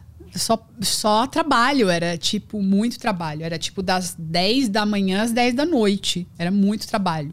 Então era bom, só que não dava pra curtir. Entendeu? Eu não conseguia curtir é, o fazer um personagem, o criar um personagem, porque era um over trabalho. Muita gente faz isso, né? Muito ator tem esse tipo de estresse, porque às vezes, por exemplo, gravando uma novela, é tanta coisa na gravação da novela que você não tem tempo e você entra num estresse louco. Tu não consegue se divertir com, com o trabalho que tá acontecendo ali, né? Exatamente. Foi incrível. Foi, eu passei por, por uma das maior, melhores experiências da minha vida enquanto comediante, mas ao mesmo tempo, como eu já estava muito tentando encontrar esse lugar dentro de mim, eu senti uma disparidade, uma diferença muito grande em, em atender as expectativas daquilo, sabe? Que não era eu. No sentido de passar mal mesmo, era muito trabalho. Esse- Esse Saturday brasileiro, ele ficou conhecido como um fracasso, né? Depois de um tempo. Como é que tu, como é que tu, depois de um tempo não, na época já. Como é que tu vê essa fama que esse programa pegou? É, eu acho que ele era muito inteligente. Hum. Eu acho que ele era algo que para aquele momento, ele não. As pessoas não iam comprar. Eu não sei nem se comprariam hoje, porque é algo muito inteligente. O Sato era muito inteligente, as piadas eram muito boas, entendeu? É algo que, por exemplo, num show de stand-up você vai ver, mas você vai até lá. Você não vai entrar na casa das pessoas que têm uma, uma simplicidade maior no sentido de cultura e que não vão aceitar esse tipo de trabalho, Uhum. entendeu? Então elas não aceitavam, elas não conseguiam entender isso que a gente fazia, né? Que é algo mais rebuscado, que é um humor que você precisa pensar pra rir, entendeu? Você precisa entender as referências. Algum- Algumas referências eram referências muito né, é, sofisticadas pro brasileiro. Então, não rolou. Mas era incrível. Nossa, eu amava fazer. Durou quanto? Quanto tempo durou?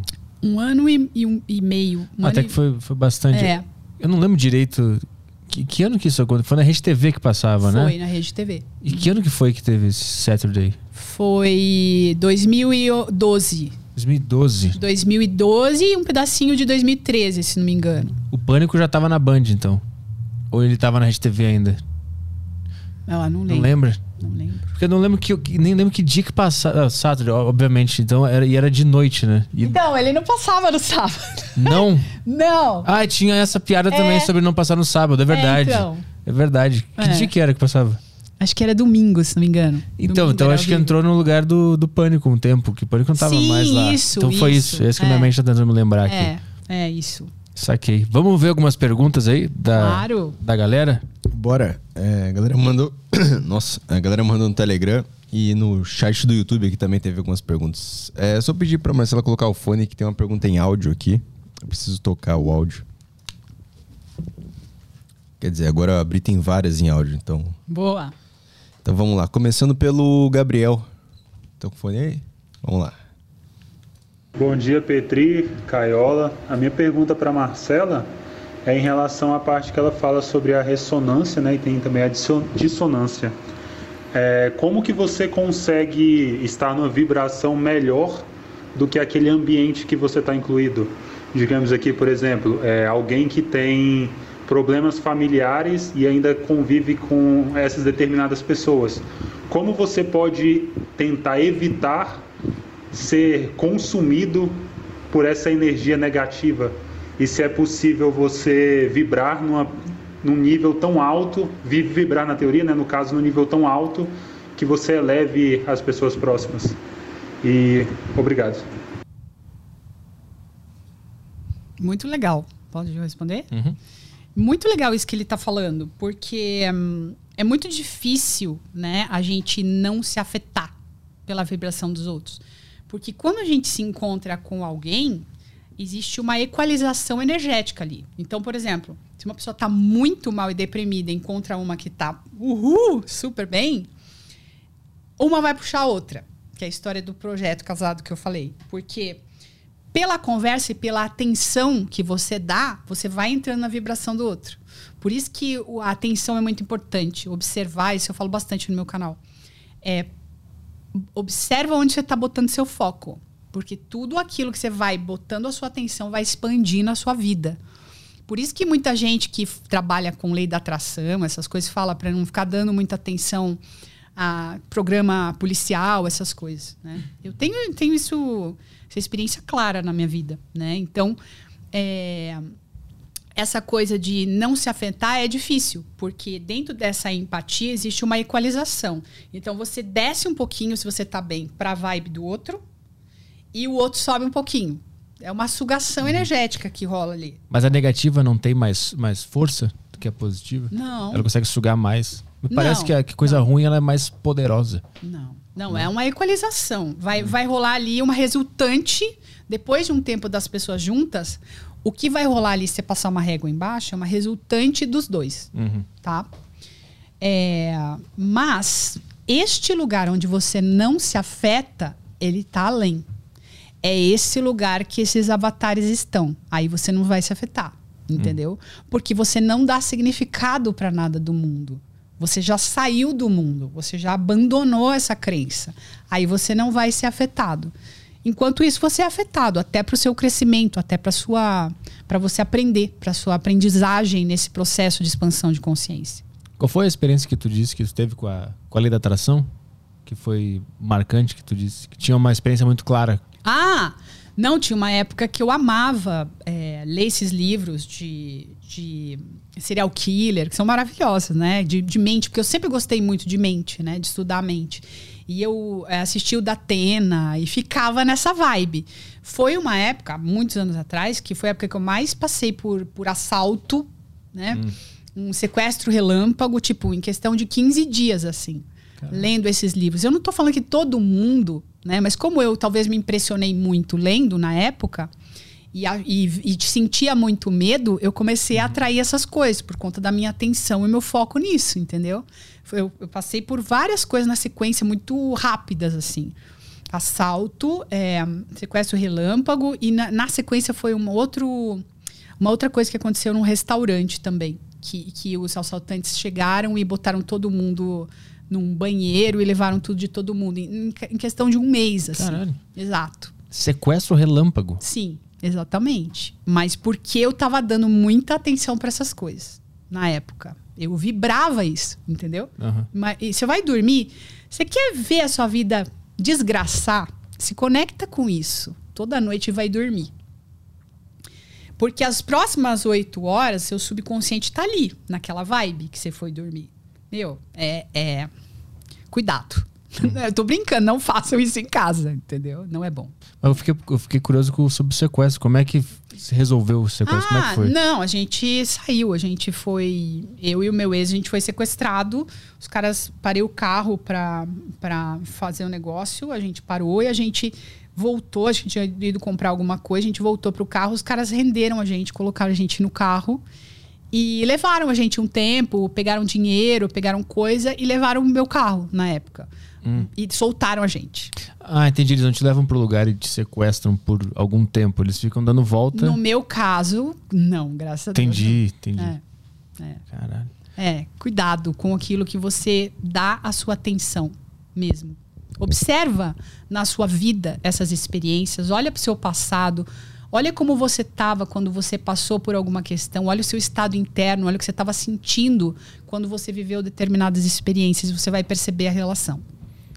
Toca mais uma aí. Próxima é do Matheus. Boa tarde, Arthur Petri. Boa tarde, Marcela Leal.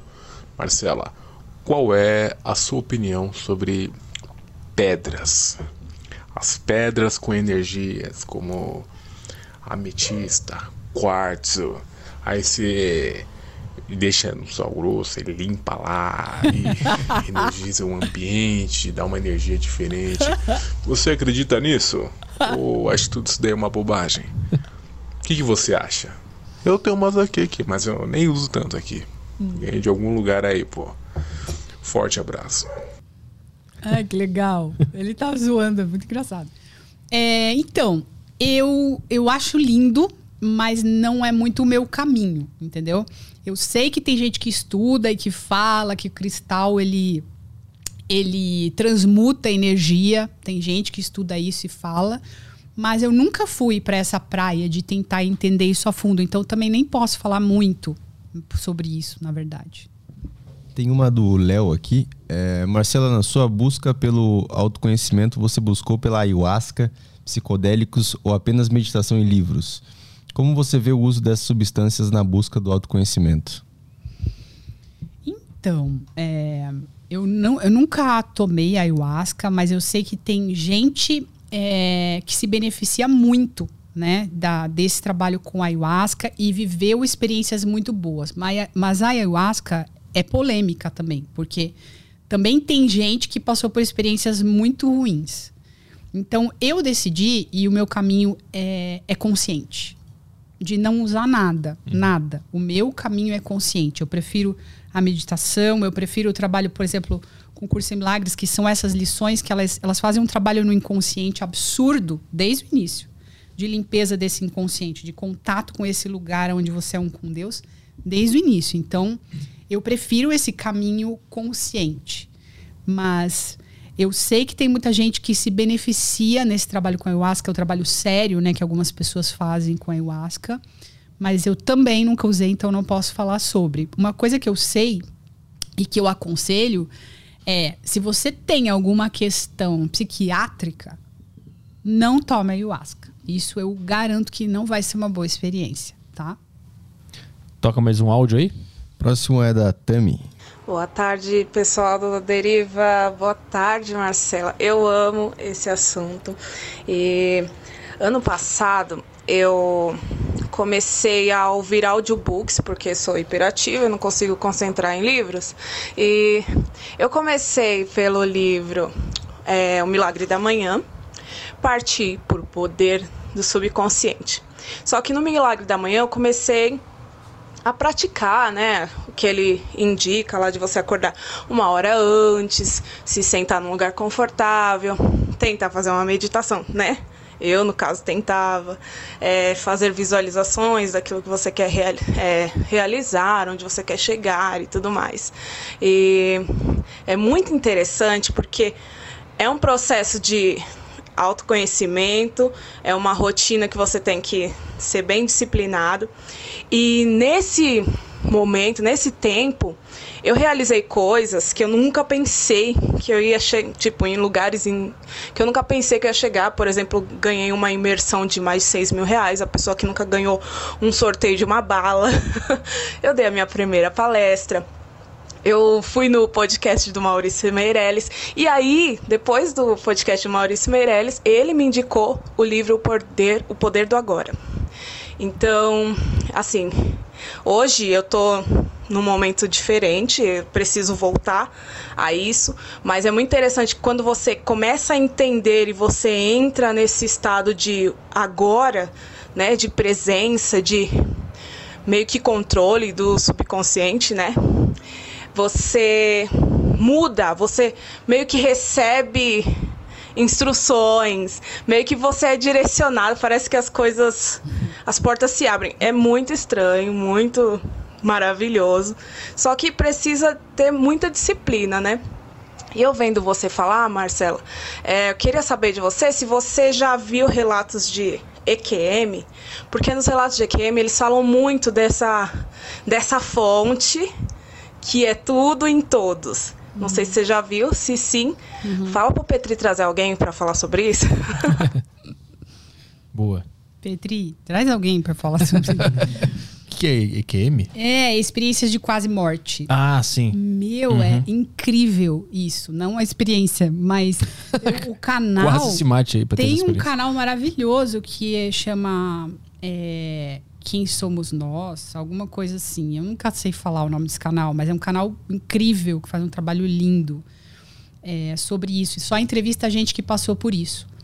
E todos relatam a mesma coisa. Uhum. Que, que, que. Todos não, a maioria deles relata a mesma coisa. Então eles falam desses planos, desse descolamento do corpo, a pessoa vai entrando num estado de paz, ela já, já se desidentifica com a matéria logo que ela solta isso, né? E alguns deles falam dessa experiência.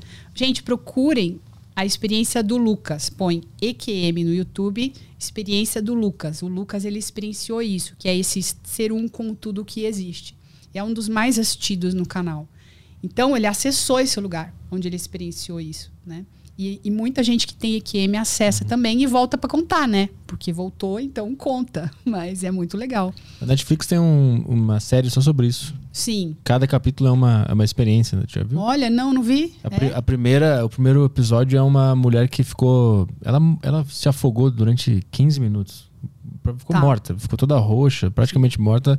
E ressuscitaram ela, ela voltou. Aí ela relata tudo que ela viu e tal. Ficou um Não, tempão incrível. morta, entre aspas. E aí todas as pessoas que passaram por isso relatam meio que as mesmas coisas. Sim, exatamente. Exatamente. Eu acho muito legal. Vai mais uma aí? Próximo áudio do Jonathan. Boa tarde, Marcela, Petri, Caio. É... Eu gosto muito daquela tese do Petri que fala que é, a comédia serve como uma espécie de alívio para as questões mais difíceis da vida, sabe? E escutando a conversa de vocês, eu pensei numa questão. Hum. É, será que é, a vida seria uma espécie de stand-up de Deus? é, eu digo porque seria um ambiente onde ele poderia criar, poderia testar, é. poderia acertar e errar, sem necessariamente ter uma pretensão. E será que a vida seria a maior ironia criada por ele? Interessante. A vida é uma comédia, né? Muito legal, né? Então, existem umas teorias que dizem que é, Deus, na verdade, o que, o que nós fazemos aqui é um experimento de Deus. Não sei se você já ouviu falar. É, na verdade, é Deus se experienciando por meio de nós. Mas, é, olhando para o que eu entendo sobre isso, não faz sentido para mim. Por isso que eu volto para a teoria de um curso de milagres, que Deus não criou o mundo. Porque se ele é perfeito, por que, que ele precisa experienciar? A experiência serve para você aprender algo, entendeu? O que que Deus precisa aprender que ele já não saiba? Porque ele é Deus, entendeu? Por que, que ele tem que se experienciar? Qual o sentido de ficar se experienciando, entendeu? Mas acho que ele não tem que se experienciar, ele simplesmente se experiencia. Então, mas Deus é, ele é, É. tudo. Ele já, ele tem todas as experiências dentro dele, entendeu? A gente tá falando de algo que é muito difícil de entender com a nossa mente egóica, né? Porque isso é um outro lugar. Mas a questão é, se ele é tudo, né? O, o livro Um Curso Milagres chama de conhecimento. Ele é o conhecimento. Acessar o conhecimento é acessar o lugar onde você sabe tudo sobre tudo. Não há nada fora disso a ser entendido e aprendido ou descoberto, entendeu? Então, se ele é esse tudo, por que, que ele precisa descobrir mais alguma coisa? Entendeu? É isso. Mas, é, mas acho que é só um- o- a palavra que a gente está usando. Que, Ah, que, que sim. tá criando as duas teorias aqui. Porque, Sim. na- de acordo com a tua visão, é, é dentro dele que tudo está é acontecendo. dentro dele, dentro dele, isso. Sim, mas então, isso também é uma experiência dentro dele. Então, é uma experiência dentro dele. É. É, só que como a gente sofre, a gente pode entender que essa experiência é ilusória. Sim. E que a gente pode acordar e viver nesse estado de bem-estar, entendeu? Uhum. E tá tudo bem, não tem consequência nenhuma essa experiência dentro dele. Porque ela Uhum. não é nada. Deus é tudo com a gente, entendeu? Então, Por isso que eu acho que a, a vida se aproxima muito da comédia nesse sentido. Porque Uhum. meio que é, é tudo um teste, é tudo uma, é tudo uma brincadeira. Tá, mas não de Deus, Não de Deus, mas entendeu? Aí que vem a história do filho único. Tá falado, peraí, deixa eu inventar um negócio aqui, sim. entendeu? Aham. Deixa eu inventar um negócio aqui, brincar aqui. Pai, posso brincar? Pode, isso não vai mudar a sua essência. Então, Você é amor, você pode fazer o que você quiser. Pode inventar. então não é de Deus, é com Deus. Com Deus, exatamente. Exatamente. Mas eu não. Mas no sentido de, do sofrimento, não tem Deus envolvido no sofrimento. Quando a gente fala assim, nossa, eu tô sofrendo, ai meu Deus, é porque Deus quer assim, né, menina? É porque Deus que quer isso pra mim. Não, entendeu? Tem crenças na sua mente que fazem você buscar esse tipo de sofrimento. Você não acha que merece. Você aprendeu um monte de coisa a seu respeito que não é verdadeira. E, e o resultado só pode ser sofrimento, entendeu? Então, dentro da tua visão, dentro de Deus, a gente se dividiu de Deus. Exato. E aí a gente criou o A ego gente e tudo mais. tentou. Tentou. A gente nunca se dividiu e nunca se dividirá. A gente tá em Deus agora. Entendeu? Sim, mas se o sofrimento existe, É. a gente é meio uma- que conseguiu se dividir. Sim, a gente tentou se dividir. A gente não se dividiu. É que, é que assim, ó. Assim, ó. Segundo ele, é muito metafísico, isso é muito abstrato. Por isso que é um livro que tem 1.400 páginas, tá? É, hum, a gente tá agora neste lugar, viajando em sonhos. Do mesmo jeito que o hinduísmo fala, o mundo é maia. Você tem que tirar os sete véus para entender que você é um com tudo, entendeu? Então, segundo o livro, a gente está nesse lugar agora, viajando, que a gente tá no espaço-tempo, entendeu? Por isso que tá tudo bem. Uhum. Entende? E vai acabar tudo bem, sempre, entendeu? Nós somos um com Deus. Agora a gente tá viajando que a gente tá no espaço-tempo. É, gente tá imaginando que a gente tá nesse lugar de espaço-tempo. isso. Imagina a galera em casa Aham. ouvindo isso. Acho que o pessoal vê Bebeu essa Rick and Morty, o bebeu. pessoal vê Rick and Morty, deve estar entendendo isso aqui. É, mas tem, é, tem as teorias, é, o Vedantismo fala muito sobre isso, né? Ah, aquela que bate. Do jeito do Vedantismo, então existem linhas espirituais, principalmente as orientais, que falam muito sobre essa ideia que um curso de milagres fala. Né? É, não é uma novidade. Nossa, desde de, do- do- dos Vedas, né? que, é, que é um livro, um dos livros mais antigos da humanidade, se fala sobre isso. A questão é que é algo muito abstrato. Aí quando a gente vai para os símbolos, cada um vai inventando um nome, entendeu? Uhum, e aí fica essa confusão. Não, eu eu falo a verdade, você não. Não, você fala a verdade, você não. E é todo mundo. a- Quem chega nesse lugar de verdade, na verdade tá falando a mesma coisa, só que precisa dos símbolos. Cada um vai por um caminho. Buda, por exemplo, tem, tem símbolos na história de Buda que é a mesma coisa. Buda experienciou o mesmo caminho até chegar à verdade. Ele falou: tem que existir alguma coisa além do sofrimento. Entendeu? Ele falou isso. E ele descobriu. Entendeu? Mas assim, tu não acha pra relacionar com a pergunta do cara que quando se entende tudo isso, Hum. tu acessa a comédia da vida porque tudo se torna Ah. muito engraçado Sim. e é muito mais fácil tu rir das coisas e tudo ficar leve, Não. tu vê mais piada nas coisas. Tem uma parte do livro que ele fala exatamente isso e você tem toda a razão. Ele fala assim, que é. Fala com as minhas palavras. Ele fala que, na verdade, é, nada disso aqui, em última instância, como tudo é um sonho, tem consequência. Tem consequência na matéria, né? Não é? Você vai fazer uma coisa, você vai, vai experienciar a coisa para entender que o que você fez não tá certo. Tem as leis universais que vão fazer com que você entenda que o que você fez não é legal ou tá tudo bem, tá de acordo com o amor que você é.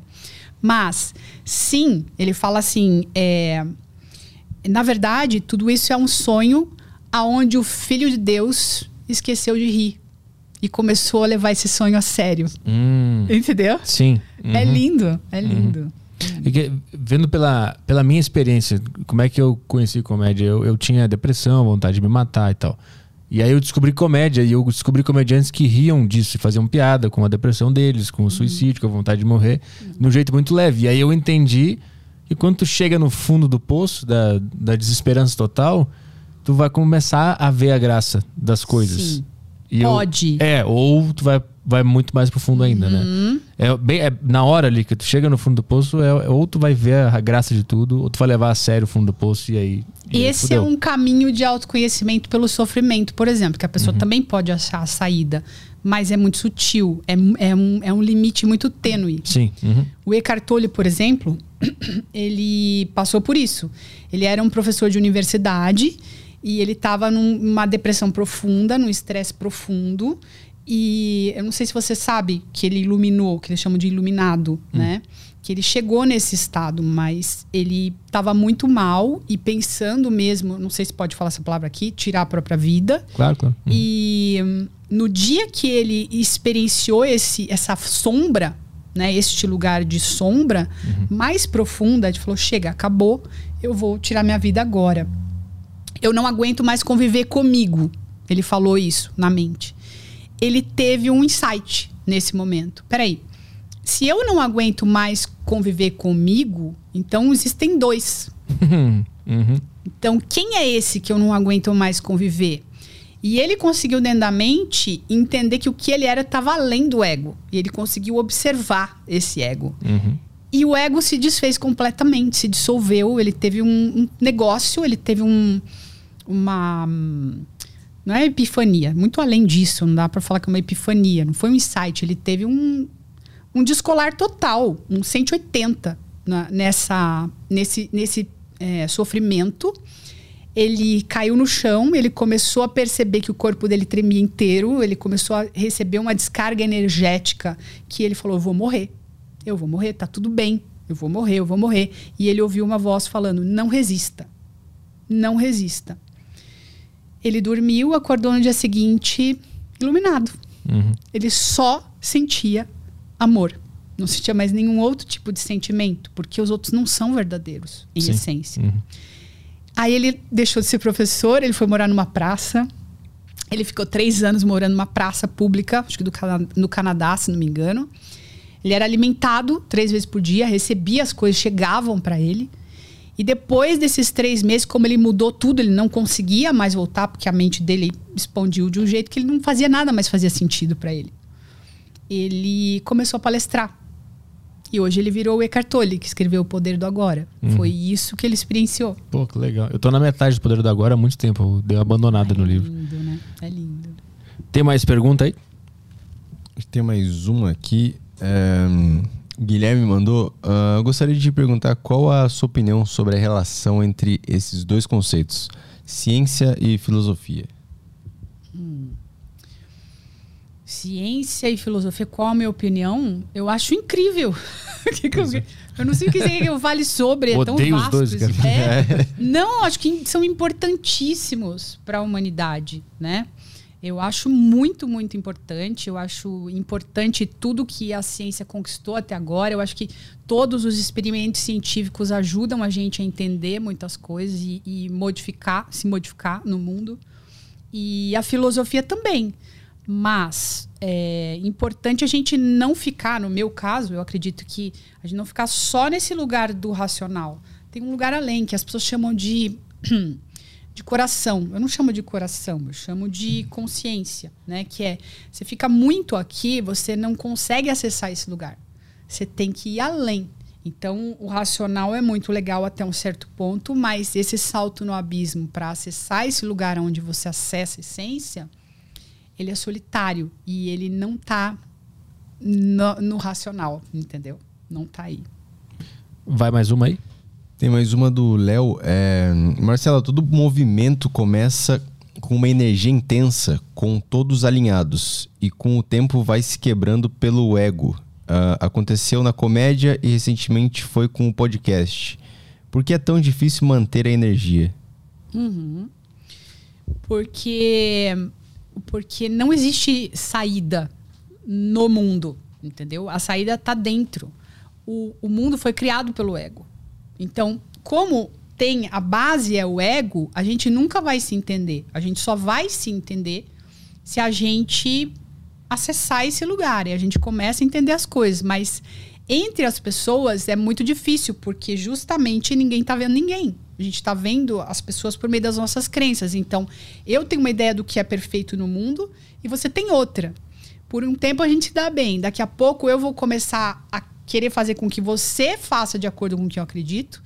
E você vai, vai tentar fazer a mesma coisa, tentar fazer eu me encaixar no que você acredita que é certo. É por isso que a verdade une, porque ela tá além. É um lugar onde a gente vê a mesma coisa, a gente fica em paz, está além das opiniões. Opinião tem a ver com crença. É o meu conjunto de crenças limitado, achando que é ou isso ou aquilo, entendeu? E esse lugar a gente vê a mesma coisa, a gente quer se entender. A gente sabe que a gente é um, a gente quer a mesma paz, a gente não quer separar mais nada, nem ninguém de nada. É isso. Tem alguma coisa no YouTube? Tem uma, tem uma aqui é, do Augusto Neto. Salve Petri, Caiola e Marcela. Poderia falar sobre o trabalho do professor Hélio Couto e a ressonância harmônica em, ah, em nenhum podcast eu ouvi falar sobre isso, em nenhum podcast. Nossa, incrível. Eu não tenho uma super intimidade, mas eu estudei é, as coisas dele um tempo. É um cara que ele explica física quântica voltada para a espiritualidade de um jeito muito simples. Para quem quiser entender, é um super caminho. É, e ele tem um trabalho que chama ressonância harmônica, que é impressionante. Mas no- eu não sei explicar. É um negócio que, que ele que é um acesso dele lá com extraterrestres e os extraterrestres passaram essa, essa técnica para ele e que ele ajuda nessa expansão de consciência. Mas, gente, eu entrar no assunto Hélio Couto, eu tô falando coisa que eu não sei. Eu sei que o que ele explica sobre física quântica eu acho incrível, bate muito com outras pessoas que eu já estudei, o Amit Goswami, que tem livros incríveis. Mas esses caras é muito doido, porque eles são todos expulsos da comunidade científica, entendeu? Chega um ponto que essa ciência tradicional, a física tradicional, ela, ela aborta essa galera. Essa galera não pode fazer parte, porque vai pro misticismo na cabeça deles, entendeu? Então, é essa a grande rixa, na verdade. E entre o- a física tradicional e a física quântica voltada para a espiritualidade. Mas aquele documentário lá que o Quem Somos Nós, eu não sei se você já viu. Não. Nossa, gente, tem no YouTube. É, é incrível.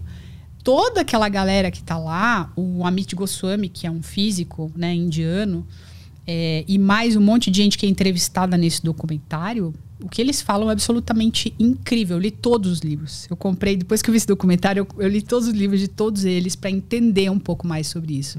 E me tirou muitas dúvidas sobre muita coisa que em espiritualidade eu já experimentava. Tá? Como é que o pessoal encontra é, Escola da Liberdade no teu Instagram? É site? Como é que funciona? É, Escola da Liberdade é um canal, Escola da Liberdade.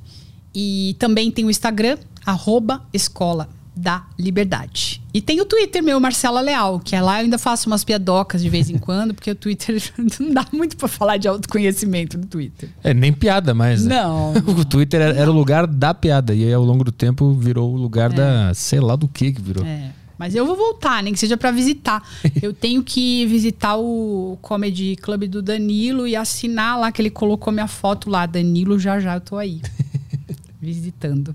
Muito legal. Boa, mas o Escola da Liberdade é, são livro, é, vídeos livres no YouTube, não tem um curso fechado, esse tipo de coisa. Tudo no YouTube. Ah, tem, também. curso. Tem os cursos no Hotmart que você faz por módulos, que é a introdução à mentalidade unificada, que é esse jeito de pensar, tá? Que é entendimento que nós somos um. E aí você começa a entrar nesse estado de paz. Então treino, tem um treino no Escola da Liberdade. Você pode acessar o meu site, escoladaliberdade.com.br.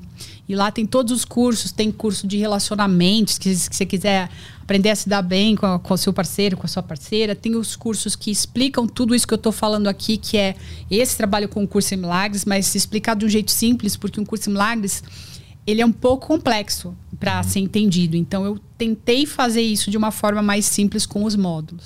Tá tudo lá nos cursos. Boa. Muito obrigado pela participação aqui na Deriva. Foi eu uma que honra. agradeço. Eu que agradeço. Obrigada. A rede social da, da Marcela tá aí, né? Na, na descrição do nosso canal. Então você pode seguir lá e ver tudo sobre a Escola da Liberdade. É, valeu, muito obrigado. É, quando que a gente volta, Caio? Bom, dia Ah, 11. É verdade, é verdade. A gente vai ter que. Já vai revelar? Ah, dia, mas dia 11 é que semana que vem. Ah, dia 11. Que, que dia que é dia 11? É, peraí, o dia da semana? Ou você quer saber o convidado? Não, que é o da, da semana. É uma quarta-feira. Quarta-feira. Ah, é quem eu tô pensando? É ele mesmo. É ele? Ele. O Homem da Fumaça? É ele? O Homem da Fumaça. O, o, O Homem do Partido? é ele? Tá bem. o Partido da Fumaça. Partido da Fumaça. Então, dia 11, por enquanto é o próximo que tá marcado, né? É. Mas vai ter provavelmente alguém antes. Ah, beleza. vai- a gente vai marcar aí. Então a gente se vê aí. É, boa semana pra todo mundo. Bom final de tarde. Um beijo. Tchau, tchau.